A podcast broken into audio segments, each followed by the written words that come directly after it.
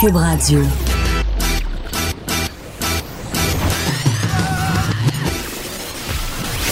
Pour elle, il n'y a jamais de mauvaise question.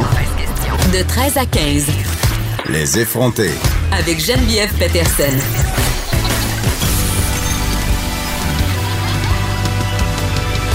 Cube Radio. Salut tout le monde, bienvenue à l'émission. On va passer les deux prochaines heures ensemble. Là, on va compter combien de fois je vais me mettre de purelle pendant ces deux heures-là parce que ça a l'air qu'il y a une pénurie dans les pharmacies du Québec. L'offre ne suffit plus à la demande. Évidemment, c'est un peu la panique générale concernant le coronavirus. Là, on sait qu'à date, il y a seulement une personne au Québec qui a été diagnostiquée officiellement comme étant atteinte du coronavirus. Et cette personne-là, en ce moment, elle reste chez elle en quarantaine. Donc, euh, si tout va bien, euh, le virus le virus, pardon, le virus ne devrait pas se répandre à la vitesse grand V, même si les risques quand même euh, sont préoccupants. Est-ce que vous avez peur euh, du coronavirus? C'est la question que j'aurais envie de, vous poser aujourd'hui. Et je dois vous dire, euh, je suis pas Tu sais, je vous parle souvent du fait que je suis hypochondriaque. Euh, on dirait que c'est plus un style que je veux me donner parce que j'ai pas tant peur que ça du coronavirus, pour être parfaitement honnête. J'ai pris l'avion la semaine dernière, puis à part voir des gens avec des masques, puis les trouver un petit peu intenses, j'avoue que ça m'a pas tant traversé l'esprit. Sauf que là, on dirait qu'à force de lire des choses dans, différents médias, euh, ben, force est d'admettre que la peur, pas la peur, mais un certain sentiment d'insécurité s'empare de moi. Et là, euh, mes vacances d'été, OK, c'est là que je m'en vais avec tout ça. Cet été, j'étais vraiment supposée d'aller en Italie. Et là, euh, ben, j'aurais plus. je vais choisir une autre destination. J'hésitais entre Italie ou Espagne, mais là, on sait qu'en Italie, en ce moment, il y a une espèce de psychose entourant le coronavirus. Il y a des gens, euh, on a demandé aux personnes qui reviennent de certaines destinations aussi dans le monde de se placer en quarantaine de façon volontaire. Parfois même, on leur impose des quarantaines. Donc, j'ai vraiment pas envie de vivre ça. Je sais pas si l'Italie est une pire destination qu'une autre. En tout cas, c'est certainement moins pire que la Chine. Mais quand même, euh, ça m'a amené à annuler en quelque sorte euh, ce plan de voyage-là. Puis en même temps, je me dis, bon, si je choisis l'Espagne, euh, qu'est-ce qui va se passer? Évidemment, je vais prendre une assurance annulation. Mais je faisais des recherches ce matin et l'assurance annulation, je ne pense pas que ça couvre le coronavirus. C'est-à-dire que pour annuler, pour bénéficier d'une assurance annulation quand tu voyages, il faut que tu amènes un billet de médecin. Euh, tu peux pas juste annuler de même à la dernière minute. Là. Ça fonctionne pas comme ça. Donc, est-ce que j'ai les moyens de perdre 2000 pièces de billets d'avion? Et de perdre le montant qu'il va falloir que, je mette sur, pour réserver un hôtel ou un Airbnb. La question se pose vraiment. Pour vrai, je, pour vrai, et je n'ai pas encore la réponse, euh, je suis en train de me demander si je ne vais pas carrément euh, annuler cet été la perspective de voyager à l'étranger. Est-ce que je vais voyager chez nous avec mon petit masque puis ma bouteille de purelle? je vais vous tenir au courant de, ma décision, mais on a peur. Les écoles ont peur. Il y a des entreprises qui annulent, euh, des congrès, des réunions. Tu sais, vraiment, on a tout un peu. Euh, tu l'hiver, c'est la saison du cocooning. Puis là, c'est plate parce qu'aujourd'hui, il commence à faire soleil, en tout cas sur Montréal. Et là, tu dis, le printemps va arriver, on va avoir envie de sortir et tout temps à ce qu'on reste à la maison. On nous enjoint à s'enfermer puis à regarder Netflix ou à regarder l'épidémie hein, sur TVA. parce que c'est très à propos. Mais vraiment, euh, j'ai envie de, écrivez-moi un 877 Cube Radio ou écrivez-moi sur Facebook. Je vais, je prends toujours mes messages même pendant l'émission. Dites-moi si vous avez peur du coronavirus. Puis non seulement si vous avez peur, mais si vous avez peur à un tel point où vous pourriez être amené à changer votre comportement, annuler des voyages, annuler peut-être même des activités de famille. Là, on le sait, là, le printemps s'en vient ça va être le temps des cabanes à sucre. Est-ce que on va annuler nos affaires à cabane à sucre? En tout cas, moi, je, me pose vraiment la question. Aujourd'hui, euh, il y a un nouveau règlement qui entre en vigueur, des règlements en fait qui vont toucher les propriétaires de chiens de la province de Québec qui vont devoir euh, vraiment. Mais en fait, Québec serre la vis. Et j'ai envie de dire Québec serre la vis suite à beaucoup de mésinformations et de désinformations qui ont circulé un peu partout par rapport euh, aux chiens dangereux, entre guillemets. Beaucoup de faits divers aussi euh, qui, ont, qui ont contribué encore une fois. on parle de peur depuis le début de l'émission, mais on est quand même encore là-dedans. En tout cas, à mon sens, c'est une opinion très personnelle, mais après tout, je suis là pour ça règlement qui concerne les chiens dangereux. Donc, règlement qui entre en vigueur aujourd'hui. J'en avais déjà parlé en décembre dernier lors de l'annonce. Et là, ce qu'on veut avec ces règlements-là, ben, c'est ce règlement-là qui comporte plusieurs règles, pour être plus précis. C'est en fait et ça, c'est correct en tant que tel. On veut réduire les risques d'attaques et d'incidents liés aux chiens dangereux. Là, on a tous vu ces, ces, faits divers circuler, là, des, des chiens euh, souvent de type, malheureusement, pitbull. Je dis de type parce que souvent, ce ne sont pas des chiens pure race et c'est important de faire une distinction. Ce sont des chiens de type pitbull qui attaquent des enfants et font des dommages quand même considérables, des adultes aussi. Il y a eu tout ce combat mené pour euh, le chien pitbull de Montréal, de Montréal Nord. Tu sais, les gens ont peur et je les comprends parce que, évidemment, personne n'a envie de se faire arracher la face par un chien. Donc, dès aujourd'hui, les chiens de 20 kilos et plus, 20 kilos c'est 45 livres environ, euh, devront porter un licou ou un harnais en tout temps. Ça, c'est une très, très bonne chose, pour vrai, OK? Parce que euh, rencontrer des chiens non attachés dans les parcs de la ville, même dans les rues. Moi, je vois des gens qui se promènent avec des chiens, par exemple, sur la rue Mont-Royal à Montréal, avec des, des gros chiens pas attachés. C'est sûr que les chiens, ils n'ont pas l'air dangereux, ils n'ont pas l'air méchants, mais ça reste un animal. On sait jamais comment ça peut réagir. Puis moi, je ne sais pas là, si ton husky voit un écureuil au bord de la rue puis il se garoche, là, si ça me tente pas de le frapper, puis ça me tente encore moins que parce qu'il est vraiment énervé de voir ma fille sur dessus. Ça fait peur. Donc ça, c'est le civisme de base. Attache ton chien, OK? Euh, l'affaire avec ça, en tout cas, moi, ce que je vois avec cette politique de taille-là, par rapport au port du licou puis du harnais, c'est que puis là c'est plate à dire mais les chiens de petite taille peuvent aussi mordre. Par ailleurs, statistiquement, les chiens de petite taille mordent plus. Et là, je sais, vous allez me dire, oui, mais c'est parce qu'un chien de 80 livres, ça fait pas exactement les mêmes dégâts qu'un petit chihuahua de 7 livres. J'en conviens, mais ça a l'air de rien, là. Je vous le dis, un chien de 15 livres, exemple un schnauzer, un teckel, euh, un caniche miniature, ça peut vraiment faire des ravages au visage d'un jeune enfant. Ça peut arracher une face au même titre qu'un labrador. Vraiment, là. C'est pas parce que tu as une petite mâchoire que tu as des petites dents. Je comprends, la pression dans la mâchoire n'est pas la même. Et là, by the way, on va tout de suite mettre quelque chose au clair. Là, ce mythe selon lequel la mâchoire d'un pitbull bloque quand le chien est mort, c'est pas vrai. OK? C'est une légende urbaine. Mais bref, je comprends que la morsure d'un pitbull, c'est plus euh, destructeur euh, qu'un caniche, mais statistiquement, ce ne sont pas les gros chiens qui mordent le plus. Et selon moi, on doit tenir compte du problème de morsure dans sa globalité. Si les plus petits chiens mordent plus, c'est que plusieurs propriétaires de petits chiens qui ne croient pas bon d'éduquer leurs chiens ils passent à côté du processus de socialisation. Ils les traitent littéralement comme s'ils étaient leurs enfants, ces petits chiens-là. Et c'est pour cette raison euh, qu'ils mordent plus. Donc, vraiment, orienter cette politique-là sur le poids seulement. Je comprends, les chiens dits de type dangereux, ce sont souvent les chiens dont on sert pour l'attaque, les combats de chiens. Les chiens qui ont la réputation d'être possédés par les petits toffs, là, tu sais, pitbull, rottweiler, matin napolitain, mastiff, dog argentin. Je comprends, mais quand même, si on veut faire des politiques sur les chiens dangereux, faisons une politique plus globale sur les morsures canines en général. Comme ça, on va s'éviter bien des problèmes. Et là, à propos de cette fameuse dangerosité-là, comment on va l'évaluer? Eh bien, ce sont les vétérinaires qui devront euh, un, signaler obligatoirement les morsures. Les médecins aussi, par ailleurs, parce que c'est pas parce que tu te fais par un chien que tu vas nécessairement chez le vétérinaire. Donc, les médecins aussi devront déclarer obligatoirement, signaler aux municipalités, et ce, sans délai, les informations concernant des blessures infligées par des chiens. Euh, fournir les informations sur le maître, la victime. Donc, ça s'incombera désormais aux vétérinaires et aux médecins. Ça sera déclaration obligatoire. Ça, je peux penser jusque-là que c'est une bonne idée. Par contre, euh, sera les, ce seront les vétérinaires qui devront évaluer, en quelque sorte, si les chiens sont dangereux. Parce que les municipalités devront faire la preuve pour exiger qu'un maître se départisse de son animal ou le fasse euthanasier, que le chien représente une menace pour la population et, il se servira, et ça serviront évidemment les municipalités pour se faire des vétérinaires. Le problème vraiment majeur de cette affaire-là, c'est que ce sont pas tous les vétérinaires qui sont aptes à évaluer la dangerosité d'un chien. En vérité, il y a vraiment pas beaucoup de vétérinaires comportementalistes au Québec. Et évaluer la dangerosité d'un chien, c'est excessivement complexe. Et là, je sais que ça choque les gens quand on dit ça, mais c'est pas parce qu'un chien mord que c'est un chien dangereux. Quand on a des enfants, c'est difficile d'accepter ça, mais ça se peut qu'un chien morde puis que le chien ait raison, entre guillemets. Puis là, je, je vais m'expliquer, là, parce que je comprends que ça peut heurter certaines personnes d'entendre ça.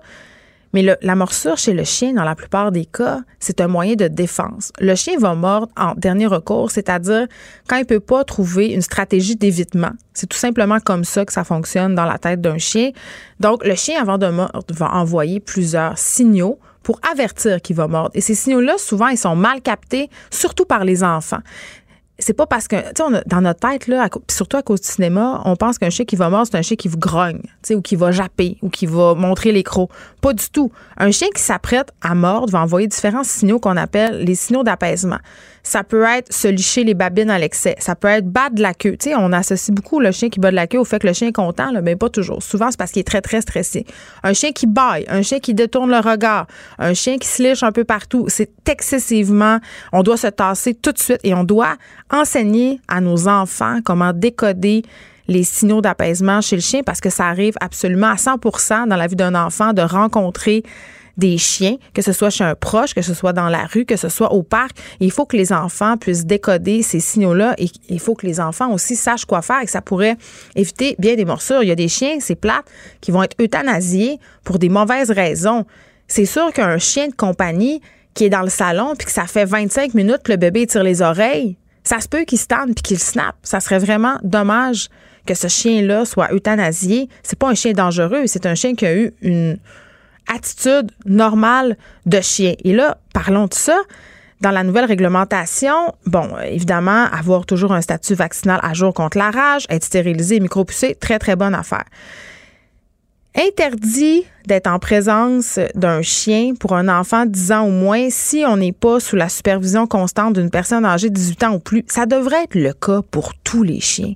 On ne laisse pas un enfant en compagnie d'un animal sans surveillance, même un chat, parce qu'on ne sait jamais ce que l'enfant peut faire et on ne sait jamais comment l'animal de compagnie peut réagir. On a un problème d'anthropomorphisme avec nos animaux de compagnie au Québec. On les traite comme des membres de la famille. On oublie souvent que ce sont des animaux. Les animaux n'ont pas les mêmes réactions que nous, n'ont pas les mêmes sentiments que nous. Un chien, c'est pas jaloux, c'est pas content, ça aime pas, c'est un chien. Et il faut les traiter en chien, il faut superviser ça. Ça fait partie de la responsabilité des parents. J'ai l'impression que parfois, les parents se servent du chien comme d'une gardienne. On laisse pas un animal sans surveillance euh, avec des enfants. Et là, euh, j'en viens à mon point principal concernant cette nouvelle loi-là, concernant les chiens dangereux. Je trouve qu'on passe vraiment à côté du point primordial. Si on veut, puis on en a parlé plusieurs fois à l'émission de la question des animaux de compagnie, des conditions d'élevage, on aura bien beau faire toutes les lois qu'on veut vraiment, là, selon moi, on passe à côté de l'essentiel. Une réglementation plus sévère en ce qui concerne les élevages et les conditions d'élevage, c'est ça que ça nous prendrait au Québec. C'est littéralement le club med des usines à chiots, des éleveurs de fond de cours, des éleveux, comme je les appelle. D'ailleurs, il y a eu un reportage fort percutant fait par Julia, ça fait pas très, très longtemps, sur des gens qui élèvent des animaux dans des conditions totalement euh, improbables et inhumaines, des chiens en particulier. Et les comportementalistes canins et toutes les études sont sans équivoque démontrent que la sélection génétique, les conditions d'élevage et de socialisation ont un impact majeur sur les comportements futurs d'un chien de compagnie et interdire certaines races, les obliger, ces chiens-là, à porter des muselières, à être tenus avec des laisses très courtes, ça donne rien. La France l'a essayé. La France a interdit les races de chiens dites dangereux, les mélanges, oblige les personnes qui en possèdent déjà à les museler. Et ça a eu exactement l'effet contraire. Il y a un marché noir des chiens dangereux qui s'est développé, qui sont élevés dans des petits appartements, qui sont élevés dans des conditions atroces et qui développent une agressivité et d'autres problèmes de comportement des suites de ces conditions d'élevage-là. Donc, vraiment, pour moi, c'est une approche globale qu'on devrait avoir par rapport aux animaux de compagnie au Québec. Et moi, j'irais même plus loin que ça. On a besoin d'un permis de conduire pour conduire une voiture. Moi, j'obligerais carrément les gens à faire la preuve qu'ils ont suivi un cours de dressage reconnu. Pas un cours de dressage à coup de coup de pied puis de choker. Non, non, un cours de dressage reconnu par Anima Québec pour avoir droit à cette fameuse licence de la ville qui est désormais obligatoire. On devrait vraiment, puis là, je sais que peut-être que vous trouvez que c'est un peu intense, mais quand tu as un chien très puissant entre les mains, quand un, je sais pas moi, un mastif napolitain qui peut peser 180 livres, le minimum, c'est de faire un petit cours pour savoir comment le contrôler en laisse et savoir décoder justement les signaux d'apaisement. Et vraiment, on devrait commencer par encadrer les pratiques d'élevage au Québec. C'est vraiment le Far West. Bon, là, je vous parlais euh, de la pénurie de Purel. C'est pas une qu'on va en parler pendant l'émission. On va revenir sur le coronavirus qui semble continuer d'inquiéter tout le monde. Moi, la première. Et là, à l'hôpital juif euh, de Montréal, ils sont bien préparés. Ils ont des chambres euh, en fait, qui serait utilisé pour euh, confiner les patients qui seraient diagnostiqués comme souffrant du coronavirus. On va en parler avec le docteur Yves Longtin, qui est micrologiste et infectiologue à l'hôpital. Et je vais en profiter pour lui poser la question vraiment qui nous taraude tous et toutes. Est-ce que le purel, ça marche vraiment? Parce que là, il n'y en a plus. Puis moi, j'ai tendance à penser que quand je me mets du purel sur les mains, je peux éviter absolument tout microbe. Pas sûr, euh, je suis pas sûr que c'est réellement le cas.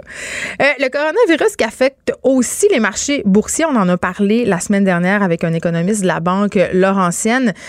Euh, on a la bourse a chuté la semaine passée au point où la Banque centrale américaine a baissé son taux directeur pour pallier, si on veut. On crée un peu une petite bulle économique artificielle. En tout cas, c'est comme ça que je vois ça.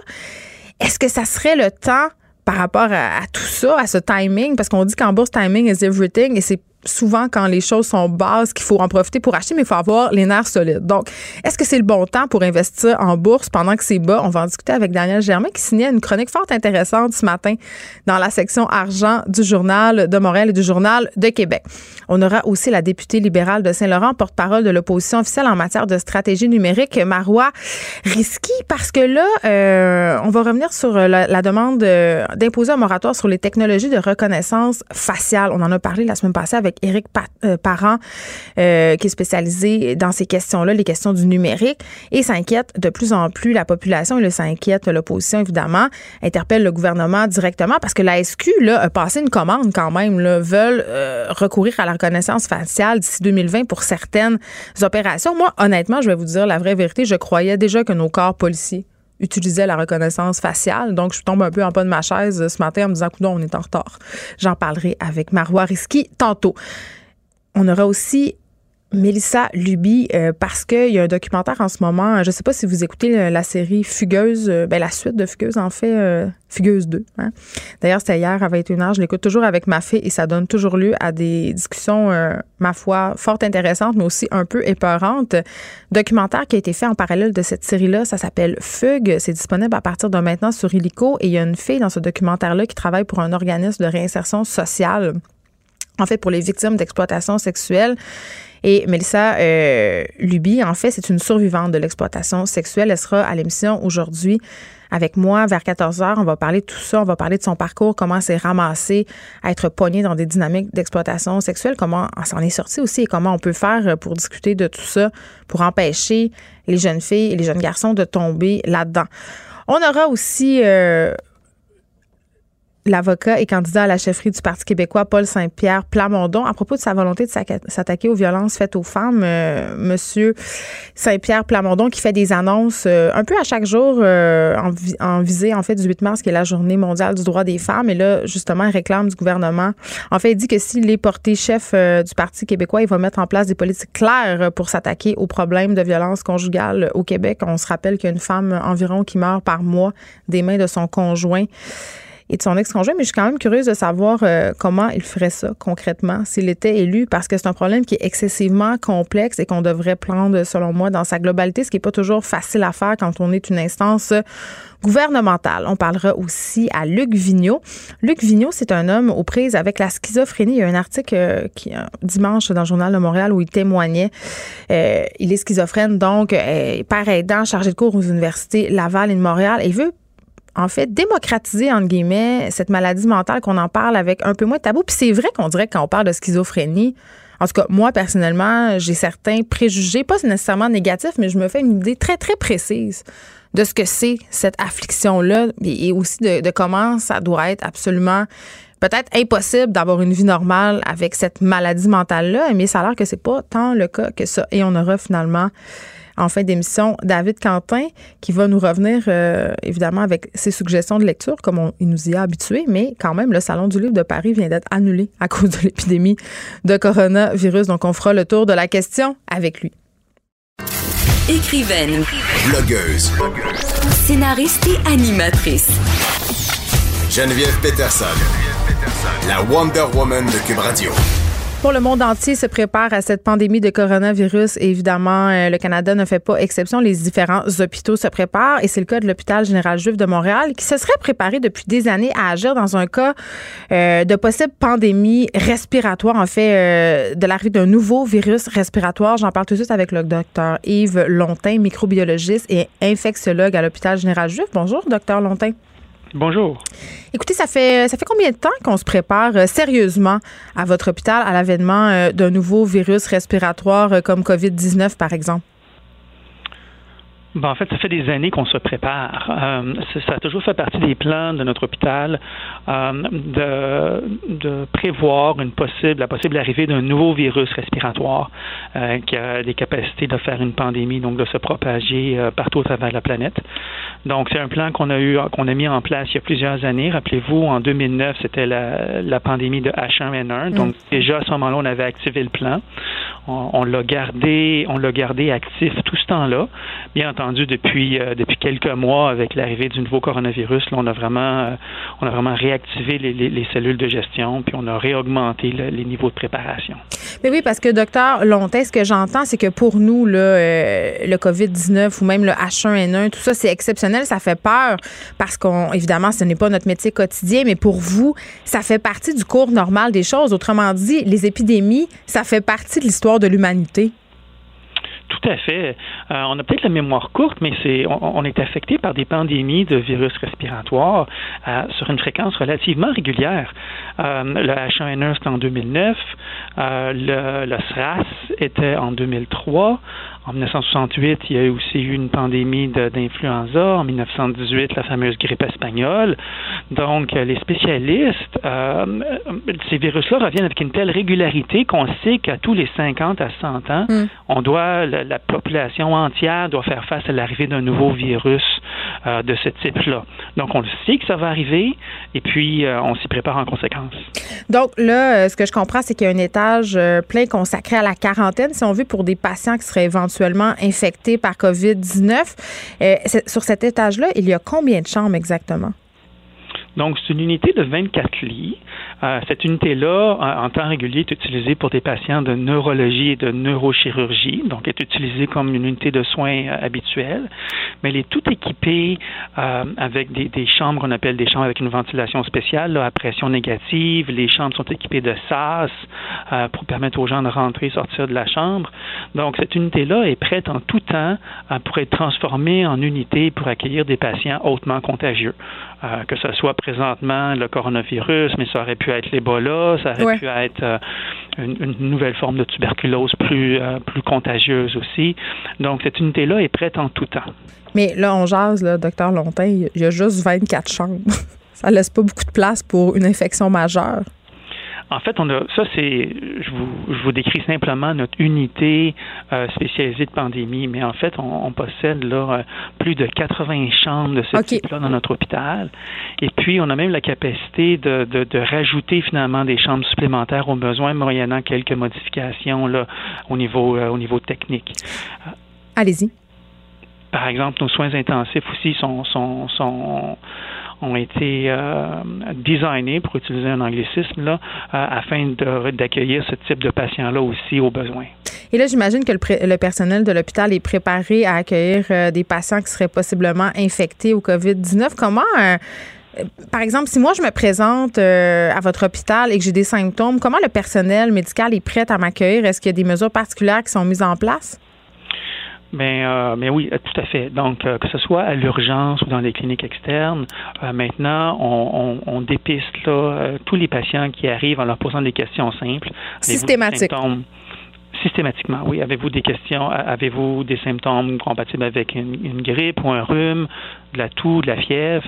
Et si oui, avez-vous voyagé dans un des pays suivants euh, au cours des, des, deux dernières semaines? Et puis là, la liste est, mm -hmm. est appelée à changer là, régulièrement avec l'ajout de nouveaux pays. Euh, mais euh, bon, vous connaissez déjà la liste, là, la Chine, la, la, Corée du Sud, le Japon, l'Italie, ouais. Singapour, l'Iran, bon, l'Italie. Là, je comprends, docteur qu'on est prêt euh, mais les, gens ont peur. Et là, euh, j'avais envie qu'on se parle de la pénurie de Purel parce que les gens sont visiblement affolés. Là, juste aller dans une pharmacie, par exemple ici à côté du bureau, les étals sont complètement vides, c'est en, en, rupture de stock.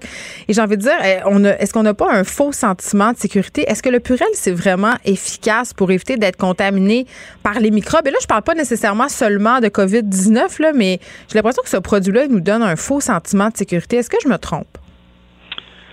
En fait, c'est un, c'est une très belle invention, les, solutions hydroalcooliques qu'on appelle, donc les, solutions de, de Purel. Euh, c'est une très belle invention. Euh, c'est un produit qui contient en fait de, un alcool, un alcool à friction finalement, euh, qui peut enlever 99,99% des, des microbes qui sont présents sur la main. Donc ça marche. C'est extrêmement efficace c'est même plus efficace que le lavage des mains à l'eau et au savon. Si on regarde d'un point de vue microbiologique pur, il va y avoir moins de microbes sur vos mains après avoir utilisé ces solutions-là qu'après avoir vous êtes lavé les mains à l'eau et au savon. Euh, maintenant, vos mains ne seront pas stériles à la fin. Il va toujours persister quelques microbes. Il y a toujours des microbes qui peuvent se cacher en dessous des ongles, dans les crevasses de la peau, qui peuvent euh, résister finalement à, un lavage ou à une friction hydroalcoolique. Mais de façon globale, c'est des produits qui sont, extrêmement fiables. Donc, c'est une bonne chose. Et ce que vous me dites, c'est que je devrais me traîner une petite bouteille de, de dans ma sacoche.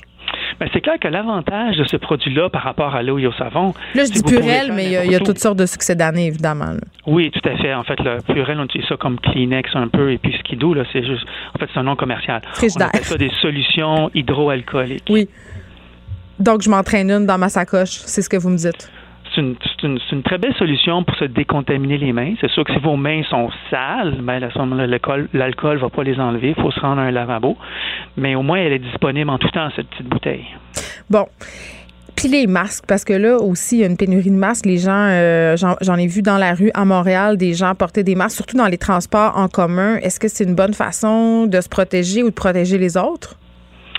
En fait, la bonne utilisation des masques, ce qu'on appelle tout le monde, c'est une utilisation rationnelle de ces masques-là. Une utilisation rationnelle des masques, c'est bien entendu, c'est en porter un si vous prenez soin de gens qui sont malades, qui, ont un rhume ou une grippe. Mm. C'est inviter les gens qui eux-mêmes ont un rhume ou une grippe à en porter un si jamais ils se retrouvent dans des endroits publics. on ne recommande pas de porter un masque de ce type-là si, pour se protéger soi-même, si nous, on n'a aucun symptôme. Euh, on voit beaucoup ça présentement. Euh, les gens voient toutes des images là, de, de, pays comme en Asie où les gens portent beaucoup, beaucoup ce type de masque alors qu'ils n'ont aucun symptôme. Mais c'est pas du tout ce qui est recommandé actuellement, que ce soit par les autorités de santé publique au Québec, les autorités canadiennes, les autorités américaines, en Europe aussi. On recommande pas de porter ces masques-là parce que, euh, en fait, ça peut donner un faux sentiment de sécurité à la personne qui le porte. Et puis, ça épuise nos stocks aussi très rapidement. Oui, les hôpitaux se font voler des masques, littéralement. Il y a des entreprises qui, annulent des réunions d'affaires, des voyages. Euh, quand même, on sent un vent de panique généralisé. Est-ce que c'est légitime selon vous? Est-ce que vous recommanderiez aux gens d'éviter de se retrouver en public le plus possible? C'est sûr que ces questions-là, c'est des questions de, qui sont prises par des autorités de santé publique, qui sont des spécialistes là, à part entière, là, des médecins spécialistes à part entière. Le, but de, ces recommandations-là, c'est de ralentir la propagation du virus sur la planète. Euh, certaines, conférences, certains congrès, il peut y avoir des, des 5 000, 10 000 gens qui se rendent à ces conférences-là de partout sur la planète et ensuite ils retournent dans leur pays. Donc, euh, on essaie de ralentir ça au maximum. Euh, est-ce qu'un jour on va arrêter d'interdire ces réunions-là, de les bannir? Ça reste à voir. La situation évolue tellement rapidement. Mais je crois qu'elle est, euh, qu'au stade où on est présentement, c'est quelque chose qui peut être justifié de faire. Ben oui, puis en même temps, euh, j'ai envie de dire, il faut pas laisser non plus la panique s'emparer. On peut pas arrêter de vivre. Puis ce que je disais ce matin, quand même, euh, c'est qu'elle est inévitable, en quelque sorte, un peu la propagation de cette épidémie-là. On peut, on peut la retarder, mais indubitablement, ça va arriver jusqu'à nous c'est probable qu'il nous arrive. Est-ce que. Mais il faut se rappeler. Par on voit que vous êtes un scientifique. mais il, faut se rappeler qu'on a, eu un, on a eu un coronavirus en 2009, le SRAS, le fameux SRAS. C'est un coronavirus de la même sorte. C'est sûr qu'il y avait seulement eu 9000 cas, mais l'été est arrivé et le virus a disparu complètement de la planète. Donc Donald Trump avait raison quand il a dit que le printemps allait venir à bout du coronavirus. Alors, est-ce qu'il va complètement disparaître ou est-ce qu'il va simplement diminuer en force pour revenir plus en force à l'hiver qui suit? C'est une possibilité aussi. Euh, il est trop tôt présentement pour faire des prédictions. Bon, mais ce que je retiens, euh, docteur Lontin, c'est que le purel, c'est efficace? Merci beaucoup de nous avoir parlé. Microbiologiste, infectiologue à l'hôpital général juif de Montréal. Merci beaucoup de nous avoir parlé. Et moi, j'ai envie de dire euh, que je viens de me trouver une sacrée bonne raison pour parler à Chiaga cet été. Geneviève Peterson, la seule effrontée qui sait se faire aimer. Jusqu'à 15, vous écoutez Les effrontés. Bon, on le sait, le coronavirus, ça fait pas juste paniquer les petites madames puis le purel euh, dans nos sacoches, ça fait aussi paniquer les marchés boursiers. La bourse, la semaine passée, j'ai envie de dire que c'était un jour noir, euh, presque pire que ce qu'on a connu en 2008 lors de la dernière récession. J'en parle tout de suite avec Daniel Germain, chroniqueur à la section argent du Journal de Montréal et du Journal de Québec, parce qu'il signait un texte fort intéressant ce matin par rapport au timing pour investir en bourse, par rapport à toute cette crise du coronavirus. Bonjour, Daniel. Germain. Bonjour Geneviève. Bon, premièrement, le, euh, le nouveau taux directeur de la Fed se situe désormais dans une fourchette de 1 à 1,25% C'est la première fois que la Réserve fédérale abaisse son taux directeur de façon non planifiée depuis justement 2008, depuis cette fameuse crise. Euh, pour ceux qui connaissent pas vraiment les tenants et aboutissants du secteur économique, est-ce que tu peux nous expliquer pourquoi ils font ça? Ben, en fait, euh, il doit y avoir aussi un petit peu un petit peu de pression de la part du président américain qui trépigne depuis depuis qu'il est là pour que ce soit toujours plus bas. Mais euh, en fait, je crois que c'est pour répondre euh, au au coronavirus qui qui devrait avoir un impact sur l'économie américaine.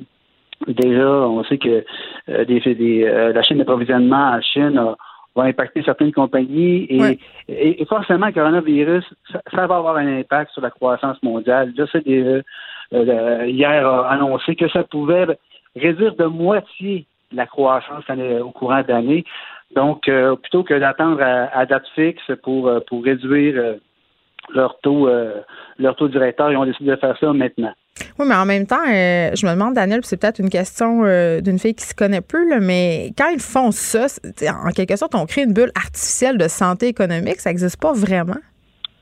Ben, avec, ben, c'est sûr que ça apporte. Euh, si on baisse le taux d'intérêt, ça amène comment, ça amène des, capitaux dans le marché. Ouais. Évidemment, on sait, je ne sais pas trop comment ça va euh, comment ça ça va s'impacter sur l'économie euh, réelle. Mm. Euh, mais c'est sûr que le fait de, de, de, de, baisser les taux, ça permet aux entreprises d'emprunter davantage aux gens, d'emprunter davantage. Donc, ça amène de l'argent dans, dans le système et ça nourrit la machine. Là, ça, fait des années quand même qu'on nourrit la machine avec des taux bas. Je ne sais pas quel sera l'effet de ça. C'est comme c'est comme une économie qui, euh, qui est boostée. Euh, Mais artificielle, c'est pas vrai. Ben, en fait, euh, oui, il va vraiment avoir de, l'argent qui, qui va rentrer dans le système. Mais de là à dire que ça va avoir un impact réel, on verra. C'est un peu comme je ne pas exagérer, mais c'est comme de la drogue. Hein. L'économie carbure euh, vraiment au capitaux depuis vraiment depuis la de 2009 et euh, les taux sont vraiment bas. Il n'y en a pas beaucoup de marge de manœuvre. Et quand on les baisse, ça donne une petite injection à l'économie. Je ne sais pas si euh, sais pas si l'effet serait escompté, mais en introduction, je disais que que Donald Trump, lui, aimerait que ce soit encore plus bas. Lui, ça, en année, en année électorale, lui, euh, lui, euh, sa grande crainte serait que la bourse s'effondre dans, dans, l'année où il y a des élections parce qu'il s'en beaucoup des, euh, des performances boursières depuis qu'il est à la présidence. Donc, il fait pression et les marchés ont réagi. Hier, hier les marchés boursiers anticipaient. La rumeur de cette baisse s'est propagée. Les, les marchés ont, ont, rebondi de manière spectaculaire. Il faut dire que un rebond comme celui-là aussi, c'est pas étonnant après une baisse comme on a connu euh, la semaine dernière.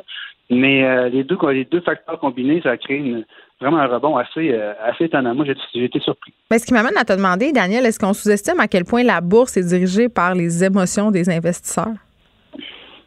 La bourse, c'est il y a beaucoup de monde à la bourse. Hein? Euh, il y a des grands investisseurs, il y a des petits investisseurs, euh, euh, il y a des mécanismes automatiques aussi.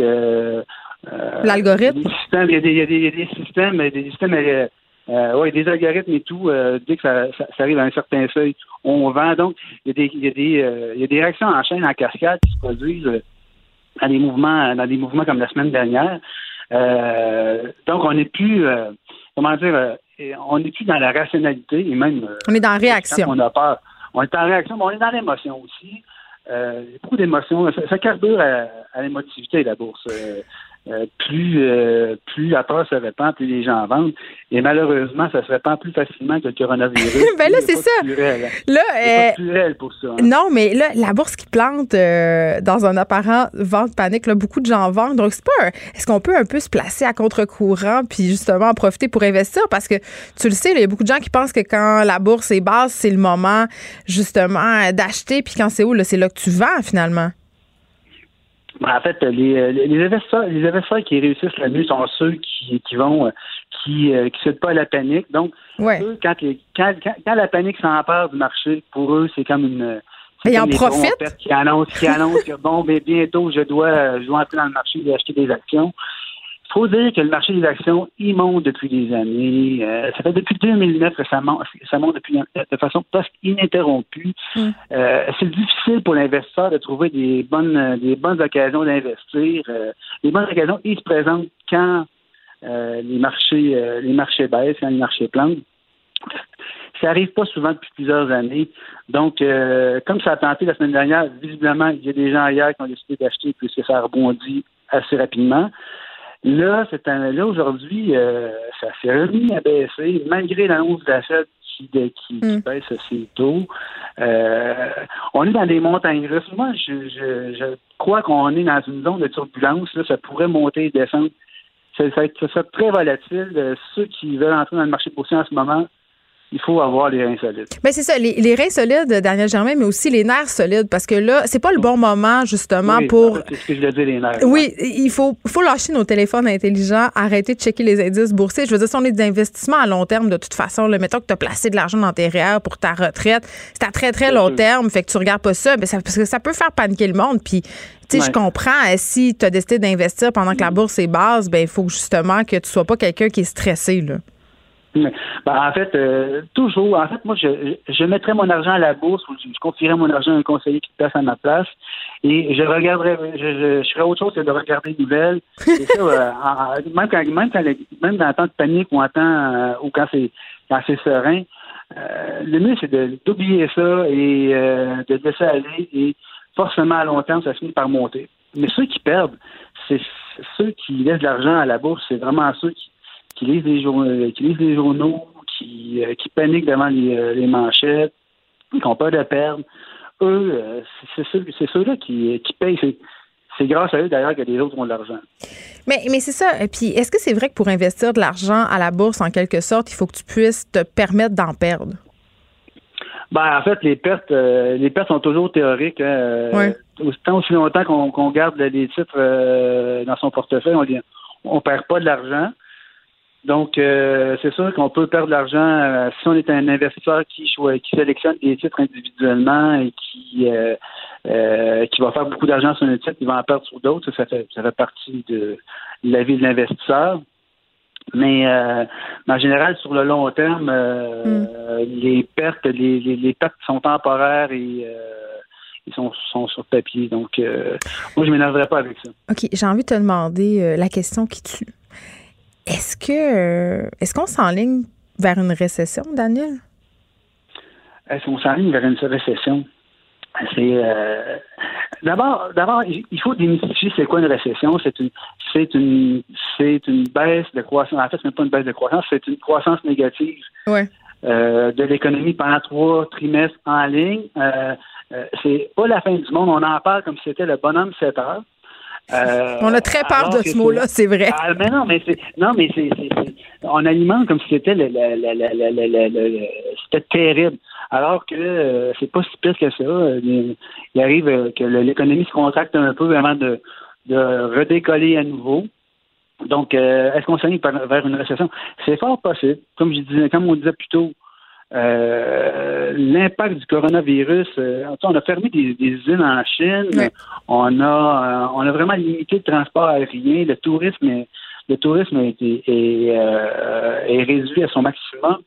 Forcément, il y aura un impact. Quand il y a plus de quand, on, on, annule les congrès, quand on annule les voyages, quand on, on, on ferme des usines temporairement, c'est sûr que dans le grand PIB du monde, il va, il va y avoir une baisse, ça va se répercuter. Est-ce que ça sera pendant trois trimestres de suite, ce qui fait une définition de, une récession? De récession?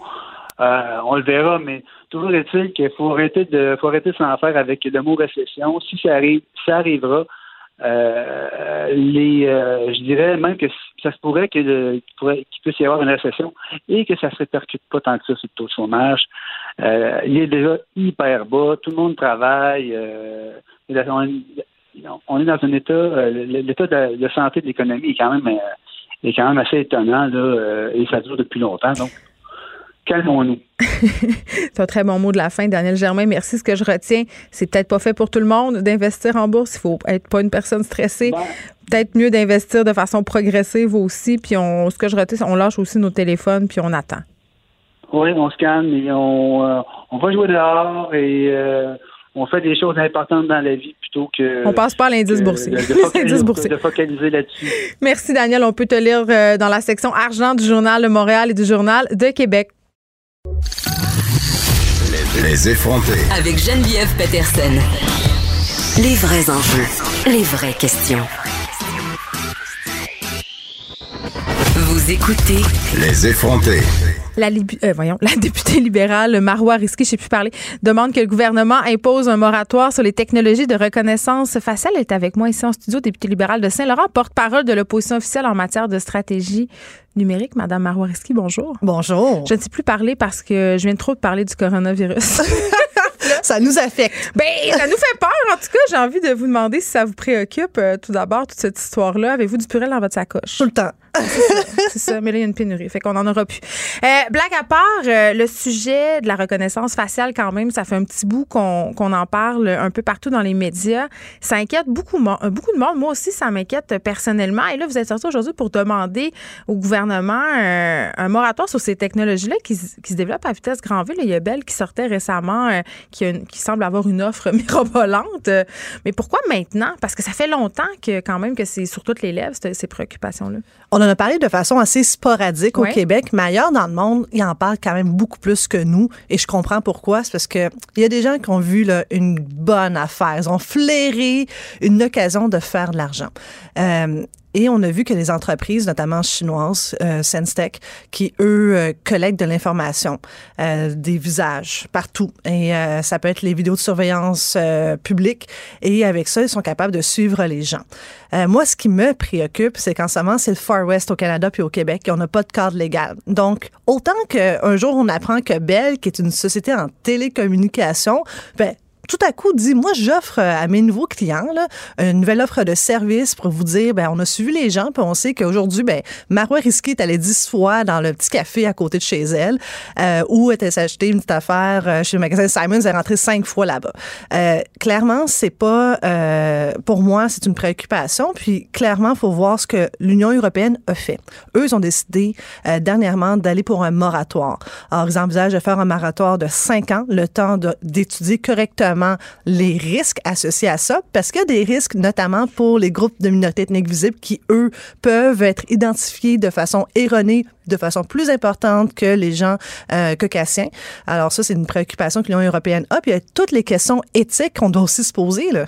Bien, c'est ça. Puis là, la question justement de l'ethnicité est quand même assez préoccupante parce que ces logiciels-là, en ce moment, l'algorithme n'est pas équipé, entre guillemets, pour bien monitorer les personnes non blanches, puisque c'est ça. Peut tracer des amalgames, par exemple, entre une personne euh, qui aurait rien à se reprocher et une personne fichée, par exemple, parce que c'est souvent, euh, Madame Risky, l'argument qu'on nous sert, l'argument de la sécurité. non, mais c'est ça quand même. Puis même moi, même moi, je regarde ça puis je fais, Bon, alors s'il y a de la reconnaissance faciale à l'aéroport, par exemple, puis que ça peut éviter des attentats terroristes, s'il y en a dans les endroits publics, par exemple, on, on jase, n'importe quoi. Festival de jazz de Montréal, euh, l'outil de reconnaissance faciale reconnaît un individu problématique. Le flag, on peut agir, on évite une catastrophe. C'est toujours comme ça qu'on nous vend cette, technologie, cette technologie-là par cette espèce d'idée d'une société plus sécuritaire, finalement. C'est aussi l'argument, par exemple, de la Chine. Hein. La Chine sont rendus des champions de vidéosurveillance oui, mais eux, ça va loin. Là, on Vraiment un épisode de, Black Mirror. Exactement. mais si on pense que qu'est-ce qui se passe en Chine ne peut pas se passer ailleurs, ben on se trompe. Ça prend des quand même un régime totalitaire. Absolument, mais ils ne cachent pas du tout leur ambition. Puis c'est qui qui vend cette technologie présentement? Ce sont aussi des entreprises chinoises qui veulent vendre puis prendre du terrain ailleurs. Ça, c'est une autre question. Est-ce qu'on peut faire confiance à cette technologie chinoise-là? Euh, ben, toutes les questions de sécurité nationale et sécurité aussi de nos brevets, de nos entreprises. Mm. On sait comment il y a tellement de guerres commerciales. Mais je regarde, par exemple, la Nice en France eux, là, c'était les champions aussi de vidéosurveillance. Hmm. Et avant qu'il y ait les attentats, ils, avaient, ils étaient très, très bien équipés en vidéosurveillance, mais ça n'a pas empêché un attentat. On fait allusion à, cette, à, cet attentat au camion bélier qui a Exactement. fait, je pense, si je me trompe pas, quelque chose comme une douzaine de morts. Quand même. Et alors, c'est, alors, malgré ça, ils n'ont pas été en mesure d'arrêter un attentat. Par la suite, ça nous aide rapidement pour être en mesure d'identifier les, euh, les, les, terroristes. Mais par contre, ici au Québec, il faut pas oublier qu'on est quand même dans une société libre et démocratique. Est-ce que c'est normal que, par exemple, la Cité du Québec se dote d'une technologie sans avoir d'abord un, débat public sur cette question, nous met tous dans un line-up de police au quotidien, 24 heures, 7 jours par semaine? Mais attendez, parce que moi, j'étais un peu tombée en bas de ma chaise quand je votre communiqué de presse. J'étais absolument, comme citoyenne, persuadée que nos différents corps policiers faisaient déjà appel à la technologie de la reconnaissance faciale. J'en étais convaincue. La veut faire, euh, veut utiliser la reconnaissance faciale. La police de Montréal, lorsqu'elle a été interrogée, n'a pas voulu répondre. Donc, on ne sait pas. Ben écoutez, euh, tantôt je vais recevoir euh, une, intervenante dans une série documentaire qui a été faite en parallèle de la série Fugueuse, ça s'appelle Fugue. Et dans ce documentaire-là, on peut voir un ancien policier, Paul Laurier, euh, qui a une firme maintenant d'enquête virtuelle, si on veut, ça s'appelle Vigitech. Et pendant ce documentaire-là, hier que je regardais, j'étais un peu tombée en bas de ma chaise parce qu'ils sont en train de développer une application pour retrouver les personnes disparues à l'aide de la reconnaissance faciale. Donc, pour retrouver la personne disparue dans le cas de fugue, ils, ils ont utilisé cette technologie-là lors du Grand Prix de Montréal. Donc, je me dis, si des gens de firmes privées en ce moment utilisent des apps de reconnaissance faciale, je sais pas, il faudrait vraiment être naïf de penser que nos différents corps policiers n'utilisent pas cette technologie-là. Je veux dire, c'est partout dans nos téléphones, c'est sur Facebook. Pourquoi eux ne l'utiliseraient pas? Effectivement. Mais c'est aussi le comment qu'on va le faire. Est-ce qu'on va prendre des bases de données déjà existantes ou est-ce qu'on va aller chercher les photos de la RAMQ, notre carte de l'assurance maladie? Est-ce qu'on va chercher aussi nos photos de permis de conduire? Est-ce qu'on va avoir le consentement des Québécois pour faire tout ça? Il y a D'où l'importance du moratoire. C'est-à-dire qu'il faut prendre le, temps de réfléchir un peu. Et à qui qu'on va acheter cette technologie ou est-ce qu'on va développer nous-mêmes une technologie québécoise qui va nous appartenir et qu'on est euh, convaincu qu'on va être capable de mieux sécuriser les données et l'identité des Québécois? Mm. Parce qu'il ne faut pas oublier non plus qu'on a quand même eu la plus grande fuite de données au Québec avec l'affaire des jardins. Mais maintenant, la reconnaissance faciale, on fait avec notre téléphone. Si on veut être dans une application de notre service bancaire. partout, là. Exact. Alors maintenant, la reconnaissance faciale, si par exemple, on a la CAQ qui veut aller de l'avant avec euh, l'identité numérique, qui est une reconnaissance faciale biométrique. Mais si on a d'autres entreprises qui ont déjà notre identité biométrique, est-ce qu'on vient d'accentuer le risque de se faire frauder? Ben, je ne sais pas. Là, on a, posé toutes sortes de questions sur notamment la sécurité, la circulation de nos informations personnelles. Mais tantôt, vous avez brièvement fait allusion au côté marketing de l'affaire. Ah oui. et, et, ça aussi, peut-être que ça nous fait moins peur, mais c'est tout de même préoccupant. On, se scandalise un petit peu des publicités ciblées sur les médias sociaux, c'est-à-dire euh, mon ordinateur, mon téléphone va monitorer mes activités et ensuite me proposer de la publicité. Mais si des technologies de reconnaissance faciale peuvent nous suivre, par exemple, je sais pas moi, au centre d'achat, d'ailleurs, il y a des centres d'achat qui ont été un peu dans l'eau chaude parce qu'ils voulaient mettre en place cette politique-là. Ils se sont cachés encore une fois derrière la sécurité. Mais quand même, c'est une façon excessivement précise de monitorer chacune de mes transactions euh, que je fais à des fins personnelles. Mais c'est quand même une intrusion dans votre ben, vie privée. Et la sécurité a le dos large ces temps-ci. Ben, c'est ce que je trouve. Alors là, ça va faire, c'est rendu le Far West et tout le monde se porte un peu comme un cowboy juste pour faire un peu plus d'argent sur le dos des gens. Parce qu'à la fin de la journée, mon visage m'appartient. Et si quelqu'un veut l'utiliser pour le revendre, parce que c'est ça quand même qu'ils veulent faire, c'est prendre nos visages et en faire un bien de consommation qui vont marchander à d'autres entreprises pour être en mesure de nous vendre de façon plus notre, précise. notre profil, en fait. Exactement.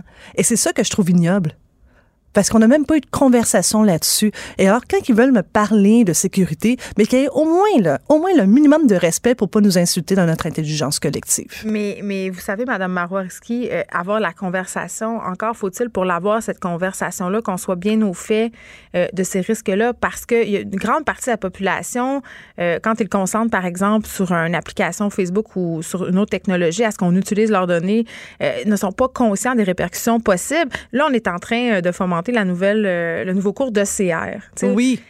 L'éducation numérique, là, le consentement numérique, le partage des données, la façon dont on utilise notre identité numérique, il me semble que, oui, là, un moratoire sur la reconnaissance faciale, mais il me semble quand même qu'à la base de tout ça, là, pour pas que manipuler nos informations, ça soit si facile, il faudrait que la population comprenne qu'est-ce qui se passe. Et oui, ça, c'est l'éducation. attention avec euh, l'éducation. Euh, ECR, moi, j'ai parlé avec tellement d'enseignants, ils sont vraiment fatigués oui, d'avoir des cours fourre là. là. on va parler de tout dans ce cours-là. Alors là, ça devient... Non, mais un cours d'éducation numérique, ça serait bien. Par je exemple, sais pas le cours d'économie financière qui est rendu à l'école secondaire, mm. ça serait approprié. Euh, de voir comment on peut ajouter ça parce que maintenant on s'identifie avec euh, notre reconnaissance faciale. Puis par exemple, l'été dernier, est-ce que vous vous rappelez la tendance, la face app, tout le monde. Oh mon Dieu, je, me suis fait pogner. De quoi vas-tu avoir l'air quand tu vas être vieille? Ouais, après ça, on comprend que c'est une entreprise en Russie. Moi, je ressemblais à Louise Deschâtelet, je vous le dire. J'étais très déprimée. Mais il faut faire hyper attention. Mais à la fin de la journée, il y a des élus à l'Assemblée nationale. On est 125, c'est un privilège. Mais c'est un privilège si et seulement si on s'assure de faire comme il faut notre travail. Et c'est c'est à nous d'apporter ce débat-là à l'Assemblée nationale, d'en faire un débat, un peu comme qu'il y a eu la commission sur mourir dans la dignité. Il faut que ça soit non partisan, il faut qu'on s'assure d'avoir les intérêts supérieurs des Québécois, leur protection de leur vie privée, mais aussi de leur identité à eux. Parce que rien de drôle lorsque quelqu'un apprend un jour qu'il s'est fait frauder, que sa maison a été hypothéquée pour 200 000, puis que la personne est à retraite. ça, c'est des cas concrets quand on a des vols d'identité. Ben oui, puis oui, puis cette histoire. En tout cas, j'ai l'impression que dans, dans, cette idée de reconnaissance faciale, puis de tout ce, ce Klondike technologique, on est un peu tous et toutes comme des apprentis sorciers. Là, on sait pas trop vers quoi on s'avance, puis on y va à vitesse grand V, c'est un peu trop vite. Donc, d'où la pertinence possiblement d'un moratoire. Euh, Marois Risky, merci beaucoup, député libéral de Saint-Laurent et porte-parole de l'opposition officielle en matière de stratégie numérique. Merci beaucoup de nous avoir parlé. Merci.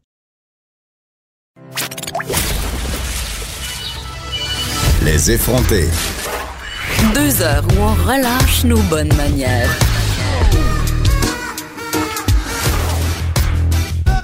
Cube Radio.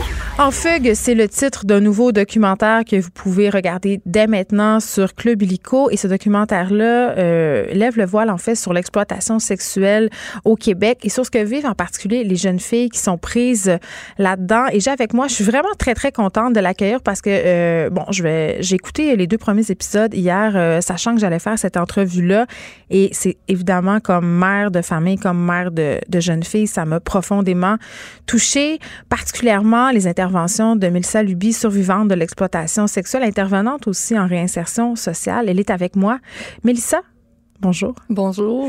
Euh, oui, ça m'a touchée de parce que bon, euh, pour le documentaire en fait raconte la quête euh, d'une mère pour retrouver sa fille Natacha non fictif qui est disparue depuis 2018, si je ne m'abuse.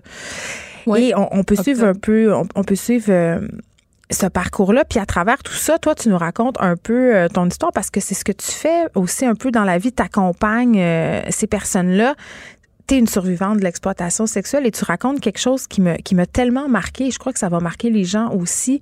Tu racontes que ta mère à toi, euh, Mélissa, travaillait aussi dans l'industrie du sexe. Et tu racontes qu'elle t'a amené à un moment donné dans un bar de danseuse, dans le bar de danseuse dans lequel elle, travaillait, je crois. Si je fais des erreurs, tu Oui, non, non, non. Euh, et, tu, racontes que, que toi, tu as vécu ça comme une espèce de moment charnière par rapport à comment tu percevais ces femmes-là, comment tu te percevais, puis comment tu percevais l'industrie du sexe. Puis ça a comme été en quelque sorte un, espèce de tremplin. Oui, absolument. Euh, ma mère était vraiment belle toutes ses amies étaient belles, bien maquillées, bien habillées, des talons hauts. Hmm. j'avais comme une admiration pour la, le, corps de la femme. Alors moi, je pensais, si moi aussi je vais réussir dans la vie, je dois être belle, je dois être sexy et je dois euh, attirer le regard de l'homme. Et ça l'a fait en sorte que euh, pour me faire aimer, j'ai j'ai été euh, aussi abusée sexuellement en étant jeune par plusieurs différents temps de ma vie, de ma jeunesse. Fait que ça le fait que moi, je pensais, euh, si je serais assez belle, ben peut-être quelqu'un va me sauver puis va vraiment m'aimer. Puis s'il couche avec moi, ben peut-être qu'il m'aime aussi. Oui, puis j'ai déjà interviewé des victimes d'agressions sexuelles ici qui me disaient que l'agression sexuelle en tant que telle, c'était aussi une façon, bien que excessivement malsaine et violente, d'avoir de l'attention d'une personne qu'elles se sentaient comme ça, tu sais, spéciales un peu auprès des yeux de leurs agresseurs. Ben, c'est quand même une technique de l'abuseur, de, de, de, pour apaiser, tu sais, pour que la victime ait un lien de confiance. Hmm.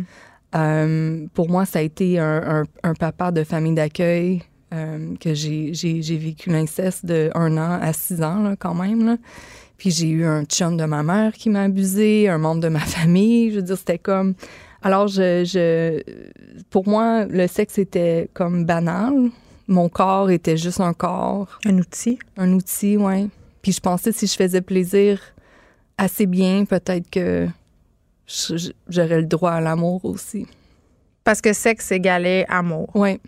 Mais toi, tu dis ça, puis il y a d'autres jeunes filles aussi dans le documentaire euh, qui le disent, euh, justement, que elles se valorisent beaucoup avec justement la, séduction, la sexualité, puis on en vient presque à penser que elles établissent leur valeur par rapport à, leur valeur au lit. Oui, comme la, la, valeur extérieure. Oui. Oui.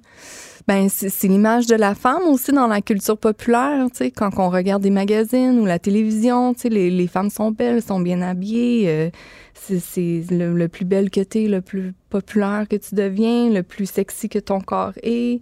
Alors, je pense que c'est quand même l'image de la femme qu'on donne. Et, Mais ça met la table, justement, pour les proxénètes. Ben absolument. Puis même que beaucoup de pédophiles ont dit que la société a déjà mis le processus de groomer les jeunes filles. Alors, c'est de belle, moins en moins. C'est ça. Fait que c'est de moins en moins difficile à groomer. Ouais. C'est un processus de, de euh, ben, ben, c'est ça, je trouve ça intéressant ce que tu dis parce que euh, je parlais à des gens qui sont spécialisés dans, la lutte à l'exploitation sexuelle qui me disaient avant, on avait vraiment ce scénario typique, là, ce qu'on entendait un peu il y a quelques années, là, justement ce grooming-là, là, euh, un prédateur, entre guillemets, qui va approcher une jeune fille, il va la cibler tout, à coup, il va la traiter comme une princesse, euh, il acheter des vêtements, puis tranquillement l'amener à dire Ah, là, tu me dois une dette, faut que tu me rembourses. Ça, c'était le scénario un peu typique. Puis maintenant, ce qu'on entend de plus en plus, c'est que les filles sont attirées vers ce mode de vie-là.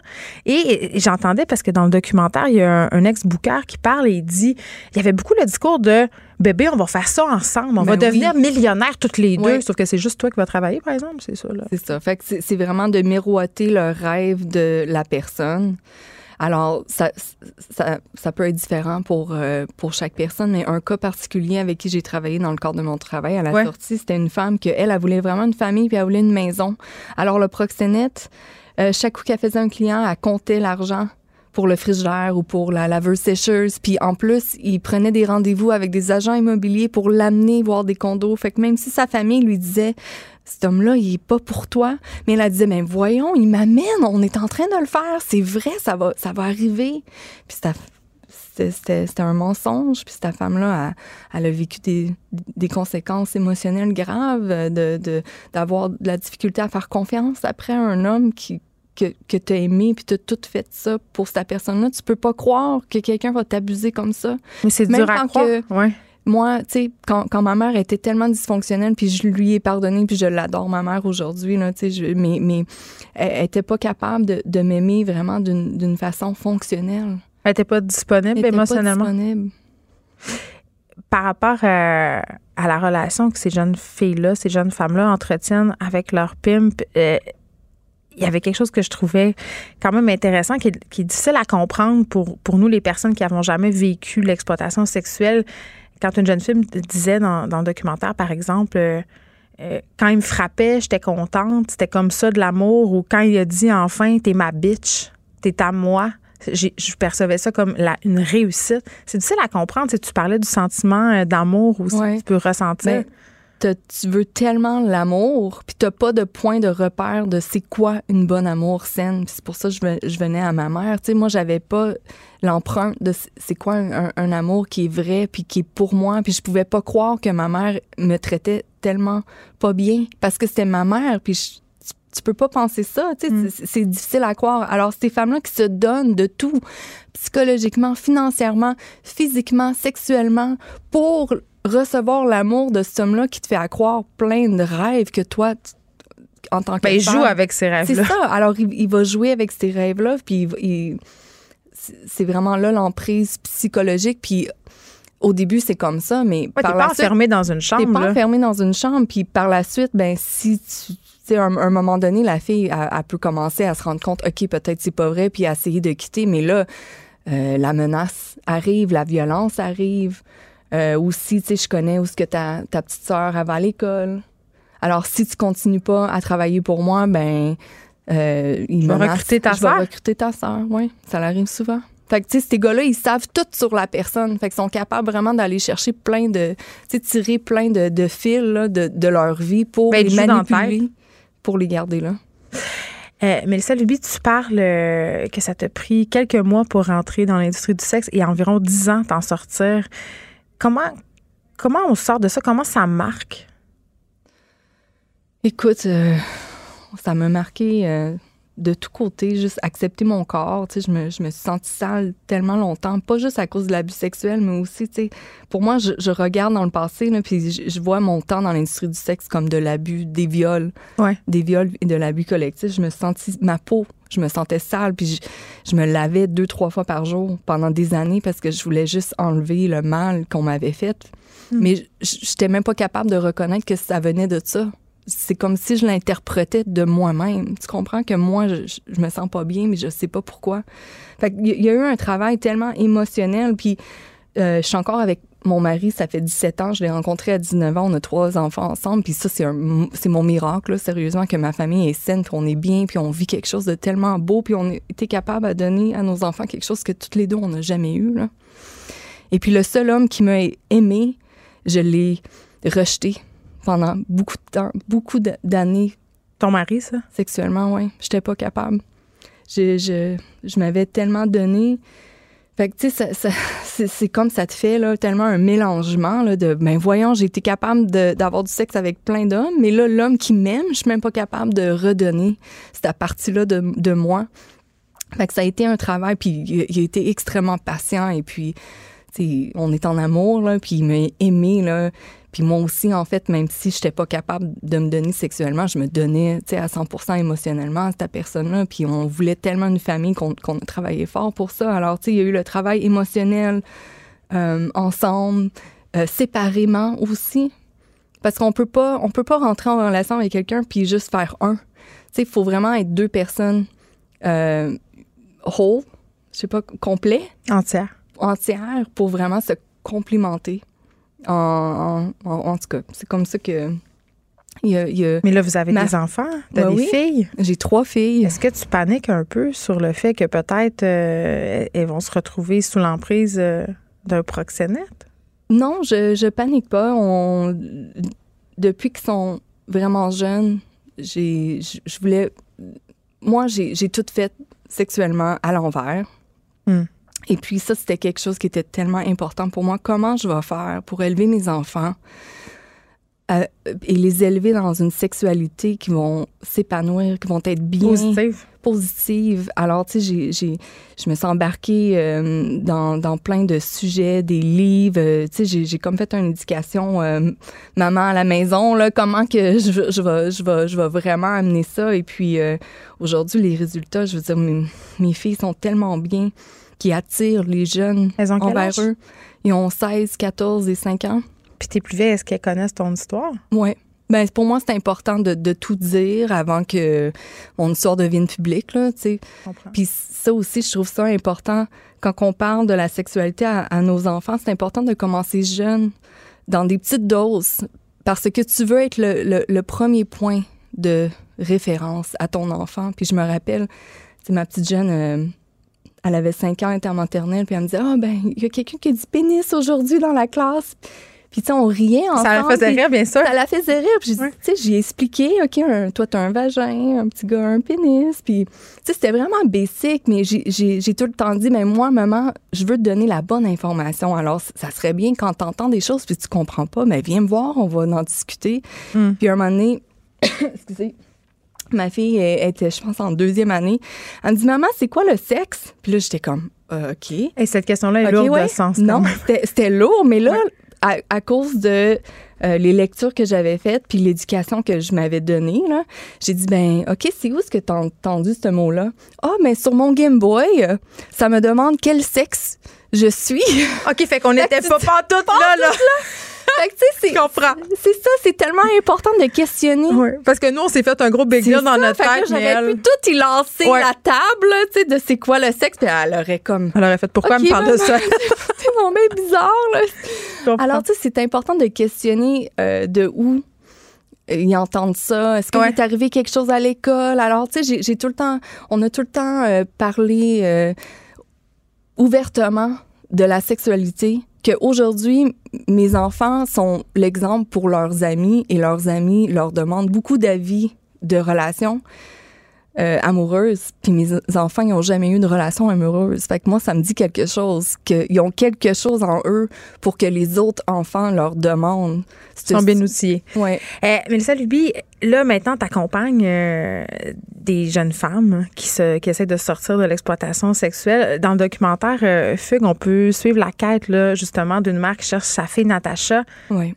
Si on la retrouve dans quel état on risque de la retrouver? Toi, dans quel état tu retrouves ces filles-là euh, quand tu, entres dans leur vie pour intervenir avec elles? Bien, ça dépend. Euh, ça dépend du trauma. Ça dépend combien de temps tu es resté là-dedans. Je veux dire, il n'y a, pas vraiment une recette. Tu sais, je, je peux pas vraiment répondre à ça parce Mais c'est correct. Oui, c'est ça. ça. Il y a autant de, situations différentes. C'est pour ça que les, les femmes se sentent confiance quand ils me parlent de leur histoire parce que j'ai pas de jugement et puis je vais à, le rythme de la personne. Puis des fois, tu sais, moi, j'aurais euh, plein de d'outils puis plein de façons de que de donner pour qu'elle s'en sorte, mais faut respecter la personne. Puis de aussi loin qu'elle elle veut venir avec moi, ben je l'accompagne à ce point-là. Je peux pas m'empêcher de te demander euh, parce que beaucoup de travailleuses du sexe qui nous écrivent qu'on fait des entrevues comme ça pour nous dire qu'on donne une mauvaise image du travail du sexe, puis qu'on peut s'avancer là-dedans en plein consentement, puis que même la Fédération des femmes du Québec a reconnu le travail du sexe comme un, métier. Mm quand tu entends ça, comment, comment tu te sens? Est-ce que tu es d'accord avec ça qu'on peut s'avancer dans le travail du sexe en étant consentante? Ben, moi, je respecte la, personne. Alors, euh, je, je, je, vois qu'il y a des femmes qui, qui peuvent être bien là, dans ce métier-là, mm. qu'on peut dire, euh, mais je, je, je, vois qu'en en tant que société, on représente la minorité des femmes. Parce mm. que quand on regarde les recherches, 90% des femmes ne veulent pas être dans le milieu de la prostitution. Alors, si on regarde... Euh, mais là, on va dire que c'est parce a des préjugés sur le travail du sexe, puis... Oui, mais il y a aussi les, les conséquences émotionnelles qu'on voit aussi. Euh, je pense que 75% des femmes peuvent vivre un, un post... un euh, syndrome post-traumatique. Oui, un, un, choc. Un choc. Euh, 40 plus élevé que les vétérans qui vont à la guerre. Alors, tu sais, juste de regarder les conséquences émotionnelles, ça, ça parle. On n'invente pas là, des traumas juste pour euh, juste parce que ça nous tente. On, on a des vraies personnes en arrière de ça qui ont souffert. Euh, alors, je crois qu'on devrait vraiment accompagner la majorité. Euh, et puis, s'il y, a des femmes qui se sentent bien là-dedans, mais c'est, ça appartient à cette personne-là. Je suis pas là pour m'imposer ou la convaincre d'autres. Très bien. Mélissa Luby, merci. Survivante de l'exploitation sexuelle, intervenante en réinsertion sociale. C'est important euh, de souligner, je trouve, euh, d'autant plus. Euh, ça s'appelle Fugue. C'est disponible dès maintenant sur Club Illico. Je vous le dis, écoutez ça. Moi, je l'ai écouté avec ma fille de 13 ans, Mélissa, hier, puis elle avait beaucoup de questions. Je pense que ça peut être quand même un bon point de départ pour parler de ça. C'est des sujets qui font peur, mais je pense que, comme tu le dis, on peut l'aborder de façon franche. Les effronter. Avec Geneviève Peterson. Les vrais enjeux, les vraies questions. Vous écoutez Les effrontés.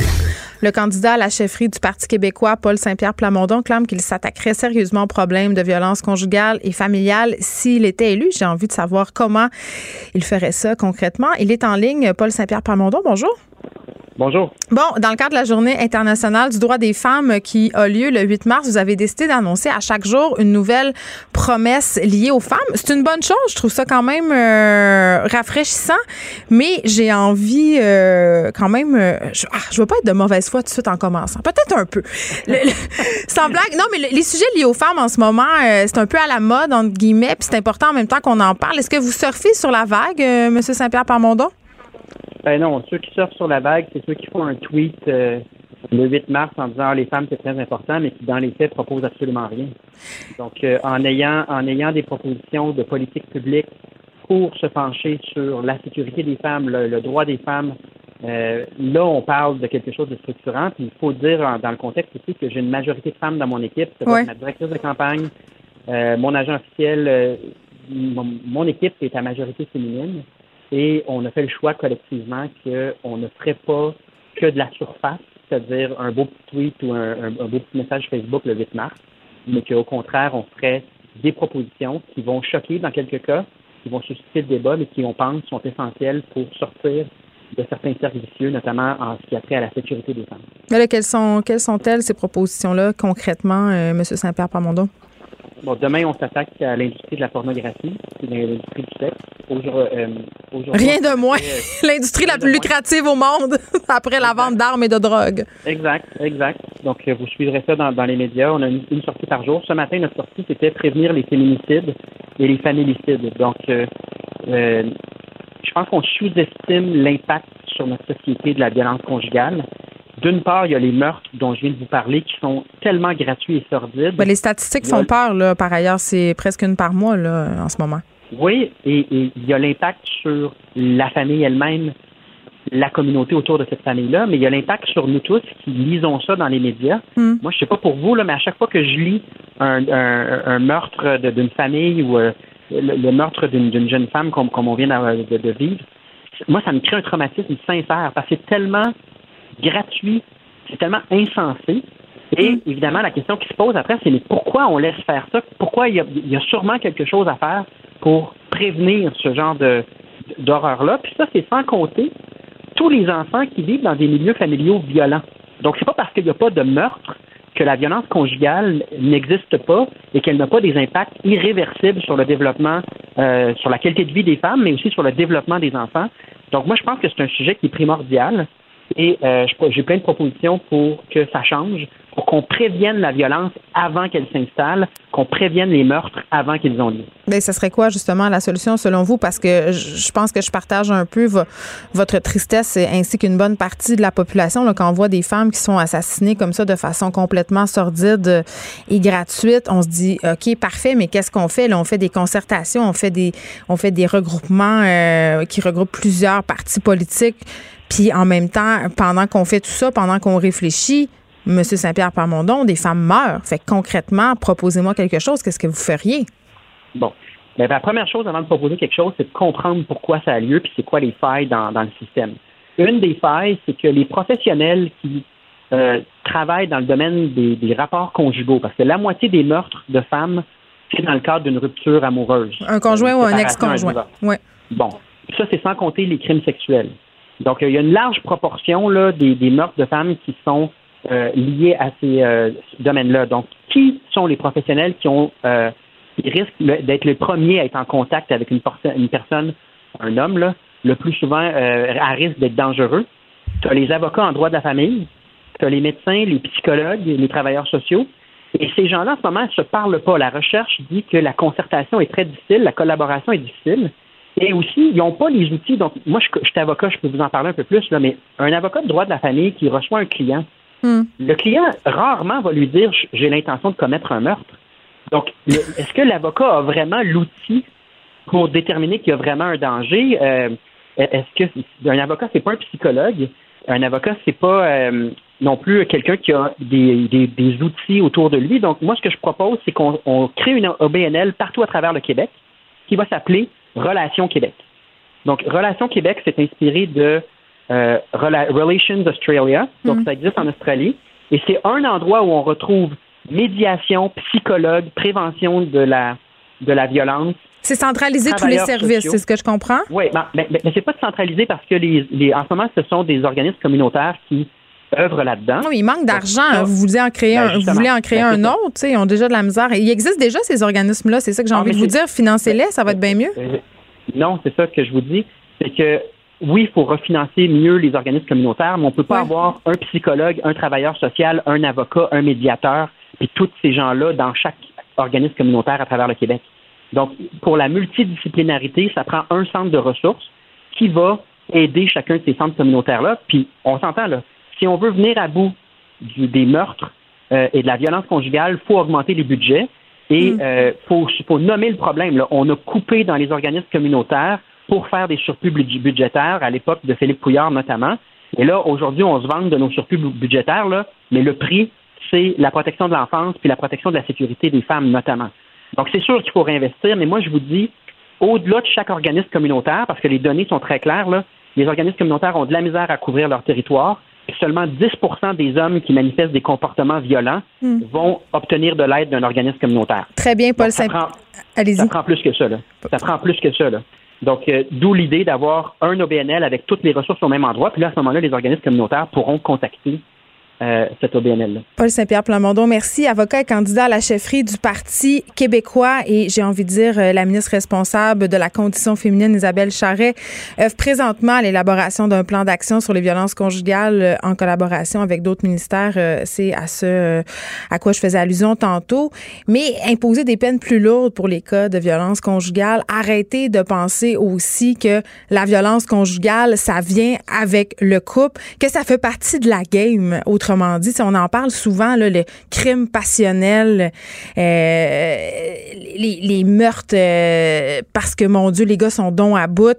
Il faut arrêter de penser qu'on comme ça, il faut aussi tenir compte, et ça, je trouve que c'est primordial dans cette discussion qu'on est en train d'avoir globalement sur la violence conjugale, dans l'aspect euh, de la violence dans le cas des gardes d'enfants. Il faut que les juges commencent à en tenir compte pour que ces enfants-là sortent de ces milieux-là. Les effronter. Cube Radio et sur FCN, le commentaire de Geneviève Peterson avec Julie Marcoux. Cube Radio.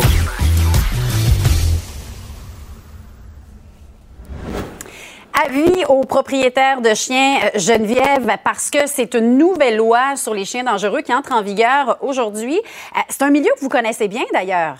Ben oui, euh, peu de gens savent ça sur moi, mais à une certaine époque, euh, je me suis passionnée pour le milieu canin. J'ai même donné des cours de dressage. Donc, c'est quand même un, sujet qui me oh. touche personnellement et sur lequel, bon, je me penche depuis plusieurs années. Et là, bon, évidemment, aujourd'hui arrive cette loi sur les chiens dits dangereux. Et je veux juste dire, à prime abord, parce qu'il y a eu tout, euh, justement, un battage médiatique autour des chiens dits dangereux. Je comprends qu'on veut des lois, je comprends qu'on veut, on veut plus qu'il y ait des enfants, ni des adultes, par ailleurs, qui se fassent arracher la face par des pitbulls. Mais je pense que cette loi-là, elle cerne seulement une petite partie du problème, Lisa Marie, c'est-à-dire on doit s'attaquer à ce qui, à mon sens, est la source, tu sais, le, terreau des chiens dangereux, c'est-à-dire les conditions d'élevage au Québec. En ce moment-là, il n'y a pas vraiment euh, de loi claire sur l'élevage de chiens au Québec. Et s'il y en a, elles peuvent être facilement contournées. Par ailleurs, j'ai fait un reportage fort percutant sur des éleveurs de chiens très, très problématiques récemment on élève des chiens dans des conditions absolument déplorables et plusieurs études et plusieurs experts en comportement canin, des vétérinaires comportementalistes aussi pourront vous le dire. Dans la plupart des cas, les chiens dangereux, ce sont des chiens qui viennent de mauvais élevages, qui n'ont pas été sociabilisés euh, adéquatement et pour qui une sélection génétique inadéquate a été opérée. Si on réglait ça, si on réglait les conditions d'élevage au Québec, déjà on aurait une partie du problème de régler. Et, bien sûr, il y a toute la question de l'éducation. Et ce qui m'amène à dire, que là, comment on va évaluer ces chiens-là qui sont dangereux? Ce sont les municipalités qui sont en charge euh, de le faire par le biais de vétérinaires. Or, il y a très peu de vétérinaires comportementalistes au Québec et c'est pas parce qu'un chien est mordu qu'il est forcément dangereux. Donc moi j'ai un peu peur en ce moment qu'on envoie des chiens à l'euthanasie si on veut euh, pour des mauvaises raisons. Euh, un chien qui a mordu par défense entre guillemets parce qu'il se faisait agresser, tirer les oreilles, ça fait 20 minutes par une personne c'est pas un chien qui va nécessairement remordre. Et on le sait, la répression, ça n'a jamais donné rien de bon. Forcer les gens à faire porter des muselières à leurs, à, leurs chiens, pardon. Euh, en France, on en a un bon exemple. Ça a donné lieu à un marché noir des chiens. On a interdit les races. Ils portent des muselières de façon obligatoire. Et euh, il n'y a, pas moins d'agressions, il n'y a pas moins de morceaux. Moi, j'irais plus loin que ça euh, Lisa Marie, plus loin que cette loi, j'obligerais, on oblige les gens à avoir un permis de conduire pour conduire une voiture. J'obligerais les gens pour avoir leur médaille de la ville à, un, prendre euh, leurs animaux dans des élevages éthiques, pas dans une animalerie ni sur Kijiji, mais surtout à suivre un cours de dressage. Des fois, on a un chien de 160 livres qui est en liberté. D'ailleurs, on pourra plus avoir des chiens en liberté, ce qui est une très bonne chose. Mais des gens ont des chiens comme ça sans suivre de cours, sans suivre aucune formation. Et à mon sens, si on mettait ça en place, on éviterait bien des drames. Oui, et des fois, on pense que c'est facile d'élever un chien, mais c'est pas évident quand on n'a pas justement les ressources, une bonne base. Ça, c'est euh, vrai, je parle en connaissance de cause. Merci beaucoup, Geneviève. Merci, Lisa-Marie. Bon après-midi. Geneviève Peterson, la seule effrontée qui sait se faire aimer. Jusqu'à 15, vous écoutez Les effrontés. Luc Vigneault, schizophrène depuis l'adolescence, veut faire tomber les préjugés. Il est en ligne. Bonjour, Monsieur Vigneault. Ben, bonjour, euh, Madame. Écoutez, euh, c'est un article du Journal de Montréal euh, dans lequel vous étiez dimanche qui me donnait envie de vous inviter parce qu'il me semble que la schizophrénie, euh, tu sais, depuis quelques années quand même, on est tout dans un discours par rapport à la santé mentale. Euh, il y a de moins en moins de tabous et c'est une bonne chose, mais on dirait que pour la schizophrénie, il reste encore plusieurs biais. On a beaucoup de préjugés sur cette maladie-là. On dirait que c'est une maladie mentale qui fait très, très peur. Ben, ben, ben, ben absolument. les tabous sont, très persistants. Ouais. Euh, ben, faut dire aussi que l'image qu'on a de la schizophrénie, c'est, c'est vol au-dessus de Coucou et compagnie. Mais c'est vrai. Donc, c'est, c'est de la fiction, là, ces, ces trucs-là. Parce que sait les, les schizophrènes, là, à 99,9% c'est pas des gens dangereux, ça c'est important de le mentionner. Mais c'est ça l'idée qu'on a, euh, honnêtement. Oui, ben c'est ça. Mais par contre, le petit, petit peu qui est dangereux, souvent c'est spectaculaire, hein, ce qu'ils font là, mm. euh, dans, dans, dans, les délires. donc, euh, mais majoritairement, là, c'est des gens qui sont pas qui sont pas dangereux. Même qu'au Japon, ils ont ils ont éliminé le mot schizophrène. Hein. Ils l'ont changé par un autre mot. Demandez-moi pas de le prononcer. mais pour, euh, parce que le mot est tellement stigmatisé puis ancré euh, des racines populaires qu'on a, on a de la misère à se débarrasser de, de ça, ce qui fait que ben on travaille pas, surtout sans emploi. Euh, la misère à se trouver un amoureux, une amoureuse, des, des, Parce qu'il faut le dire, selon vous, qu'on est. Je veux dire, quand la maladie est bien contrôlée, entre guillemets, j'imagine que vous êtes médicamenté. Oui, oui. Est-ce qu'on est tenu de le dire à son employeur? Euh, tu sais, un conjoint, une conjointe, je peux comprendre, mais est-ce qu'il y a une déclaration obligatoire? Il n'y a pas de, déclaration obligatoire, mais si vous voulez bénéficier des mesures d'accommodement au milieu de travail, il euh, ben, faut le dire. Euh, de quelles mesures vous avez besoin particulièrement? Ben, comme moi, je, bon, je fais de l'anxiété aussi, donc des directives écrites c'est mieux que verbal. Là, Si on me donne trois, quatre directives, d'après la première, mon qu'est-ce que tu voulais, mon bas, je m'en rappelle plus. fait qu'idéalement, les avoir écrits, ça m'évite euh, euh, du stress. Euh, une autre chose, vu que je prends des médicaments, ben, j'ai beaucoup la bouche sèche, donc je bois beaucoup. Je vais plus souvent aux toilettes que les autres. Donc, c'est pas parce que je me pose la parce que c'est un phénomène naturel. Là.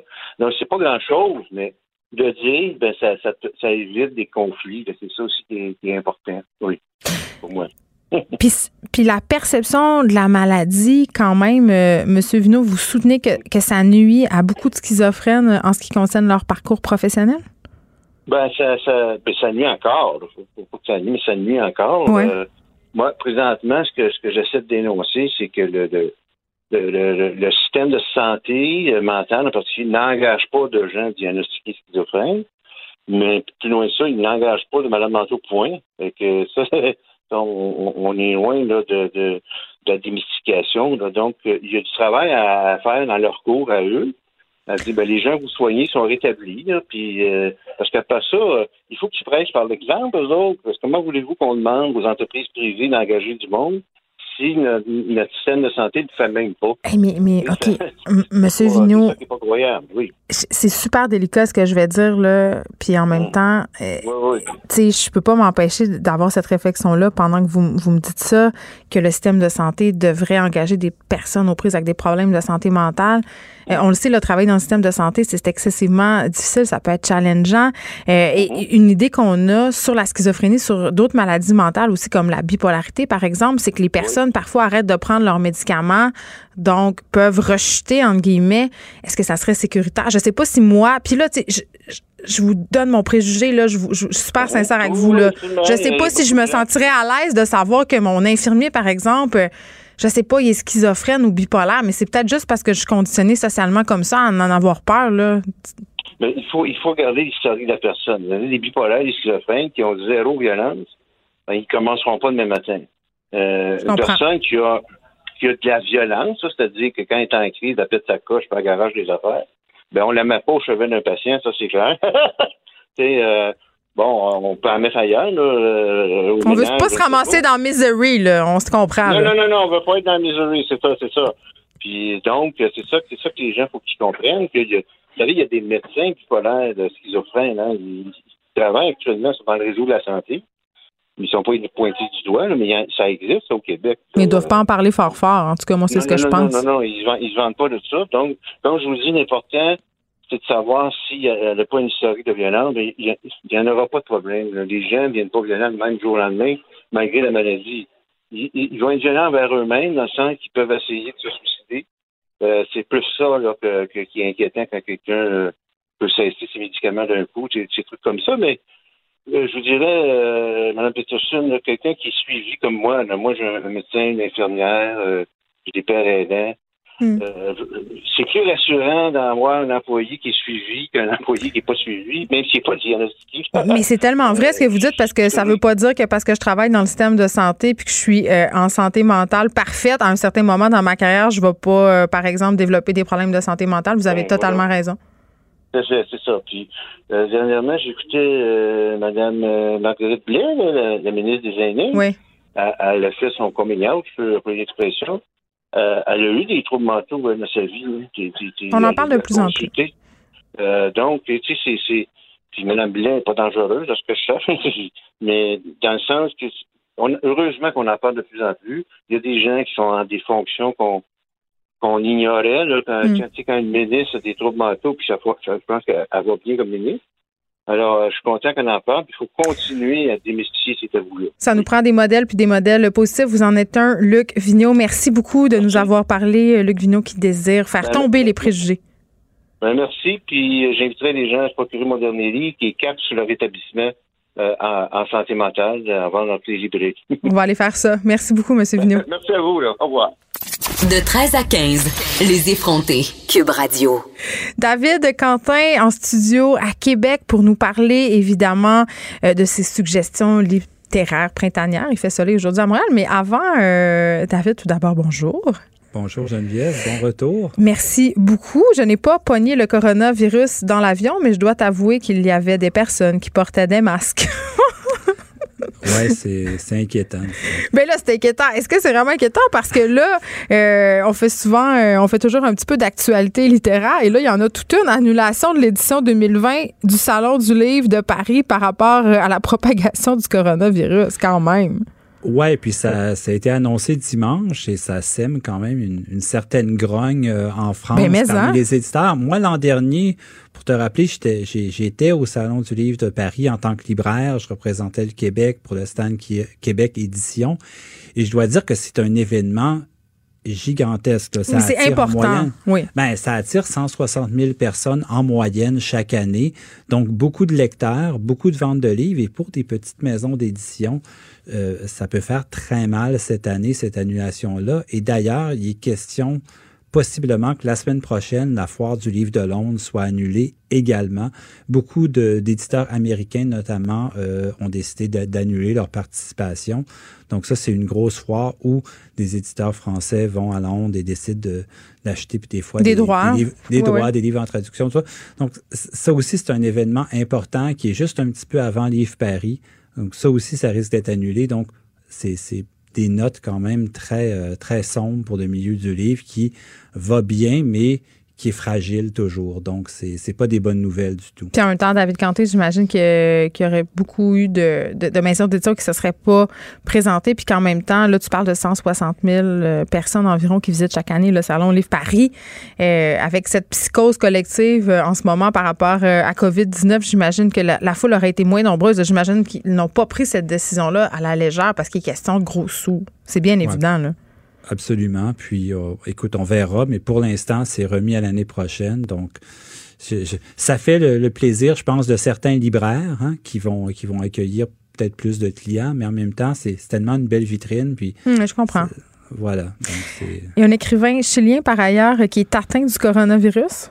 Oui, Louis Sepulveda, qui a publié notamment euh, Le Vieux qui lisait des romans d'amour, donc en, voyage euh, dans le nord du Portugal pour un festival littéraire euh, en février dernier, aurait contacté, ben en fait a contacté le, coronavirus et pour l'instant, on dit qu'il est en son état est stable, mais quand même c'est c'est inquiétant tout ça. Donc, ben, en fait, inquiétant.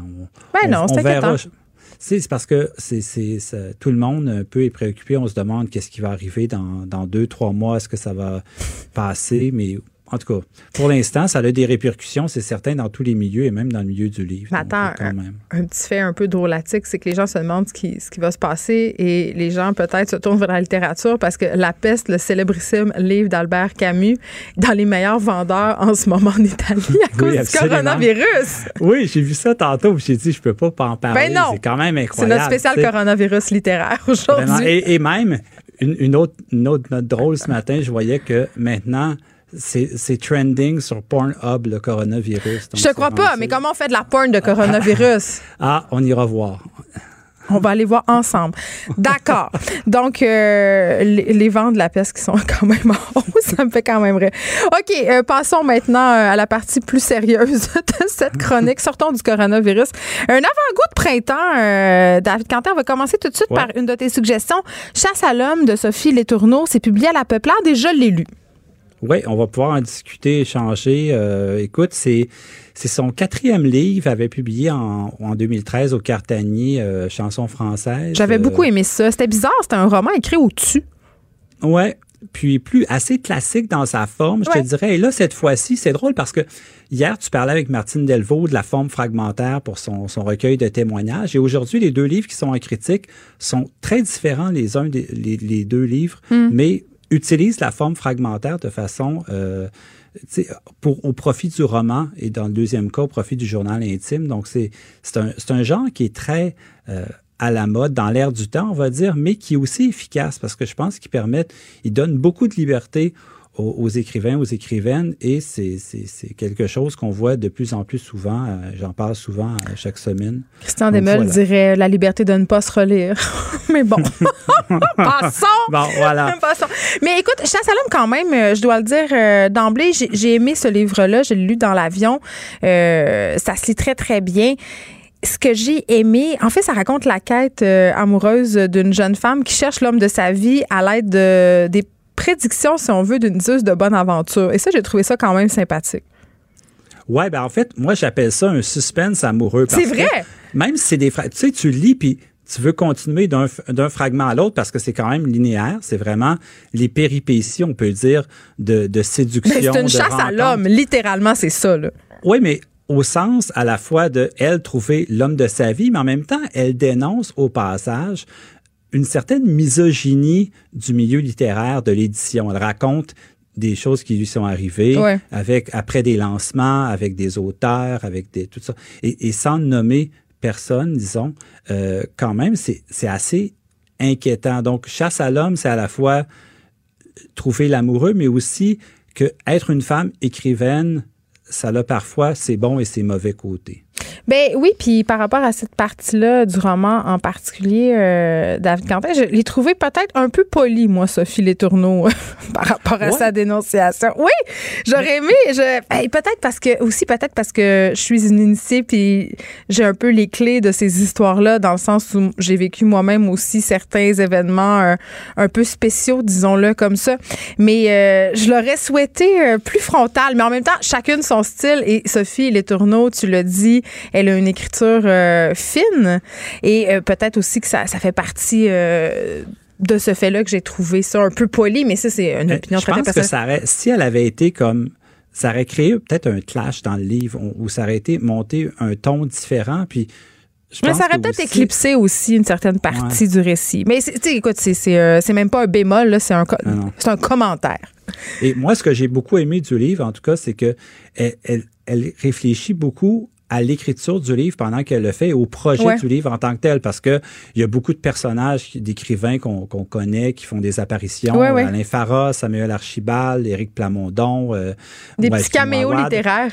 Oui, des caméos. C'est rare qu'on voit ça. Puis on, voit plus ça en littérature américaine ou anglaise, mais en mhm. littérature Il y a Vicky Gendreau qui le fait beaucoup. Oui, aussi un petit peu, puis, mais, mais c'est un ton complètement différent. Donc, moi, j'ai bien aimé, puis je trouvais que c'est un livre léger sur l'amour, mais pas cucu. Tu vois? Non, c'est un très, très bon livre. Là. Honnêtement, euh, j'ai envie de vous dire, garochez-vous pour lire ça. Là. ça vous allez passer un très, très bon moment. Et euh, bonus, réfléchir en, prime, c'est toujours le fun.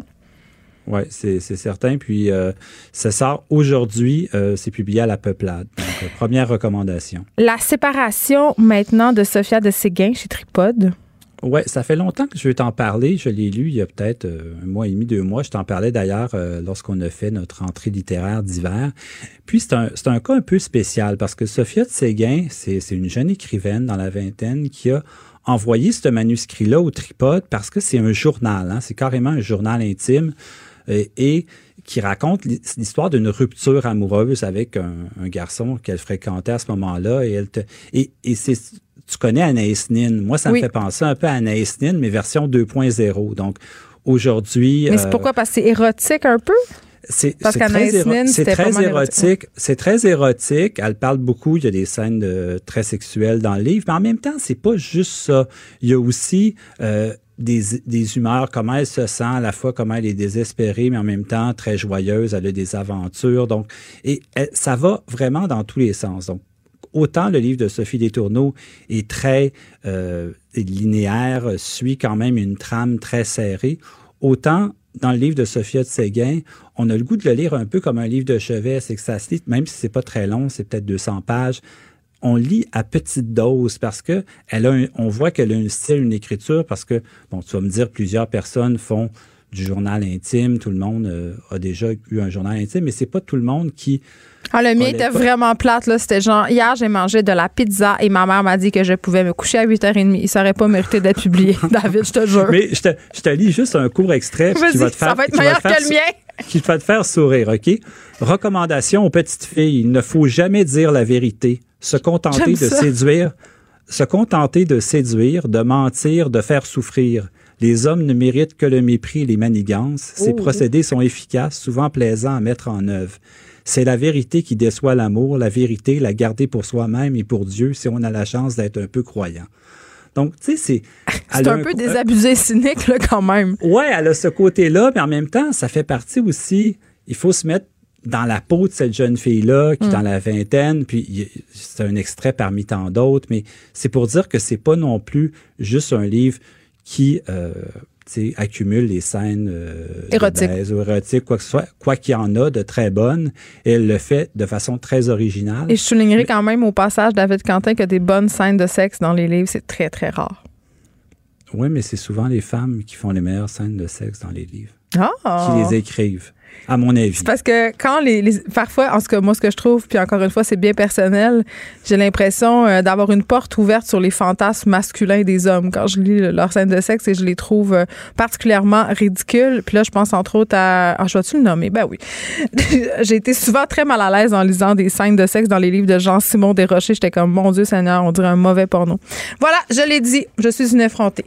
Ben, là, on est complètement ailleurs, puis tu te rappelleras que je t'avais fait découvrir la trajectoire des confettis. Ah, ben là, on est ailleurs complètement, qui est publié d'ailleurs aussi aux Herbes Rouges, qui est très cocasse que tu mentionnes, Jean-Simon. Donc, euh, c'est pas tout à fait le même genre. On est complètement ailleurs, à l'autre opposé. Mais Sophia de Séguin, la séparation, moi, ce que aussi, c'est qu'elle c'est une observatrice hein, des, comportements humains. Elle le fait avec beaucoup de candeur aussi. Puis il faut se mettre dans la peau d'une jeune fille dans la vingtaine. Et je pense que le tripode a réussi parce que ça le fait quand même beaucoup pour l'insaparu depuis quelques mois en France. Et le bouche à oreille fait son, euh, fait son ouvrage, comme on dit. Donc, euh, à découvrir la séparation. Et là, qu'est-ce que tu nous suggères aujourd'hui euh, dans, dans, le segment Avez-vous lu de cette chronique? Un autre livre en fragments, mais paru en 1990. Ben oui, mais qui était hyper avant son, avant son temps. Hervé Guibert, à l'ami qui ne m'a pas sauvé la vie. Puis il y a un petit lien à faire. En fait, c'est un livre sur lui, euh, à la, fin des années 80, euh, a été diagnostiqué avec le sida. Hmm. Donc, c'est son livre qui raconte en fait la progression de la maladie.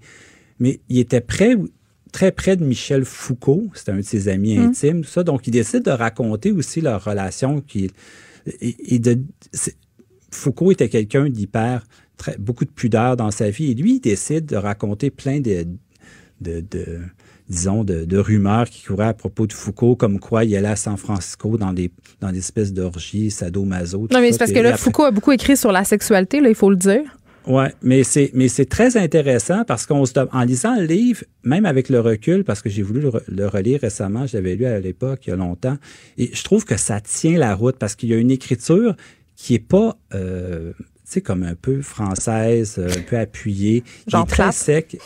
non, mais il est, rapide. Il, est très indiscret aussi, puis il se permet beaucoup de choses qu'on se demande. Est-ce que j'oserais, moi, faire ça, comme par exemple, parler de, la vie sexuelle de mes amis qui me racontent des choses euh, dans mon dans un livre que j'écrirais. Tu sais, y a, Moi, je dis tout le temps, euh, David, si tu veux être ami avec un écrivain, il faut que tu acceptes de te faire vampiriser ton quotidien et ta vie intime.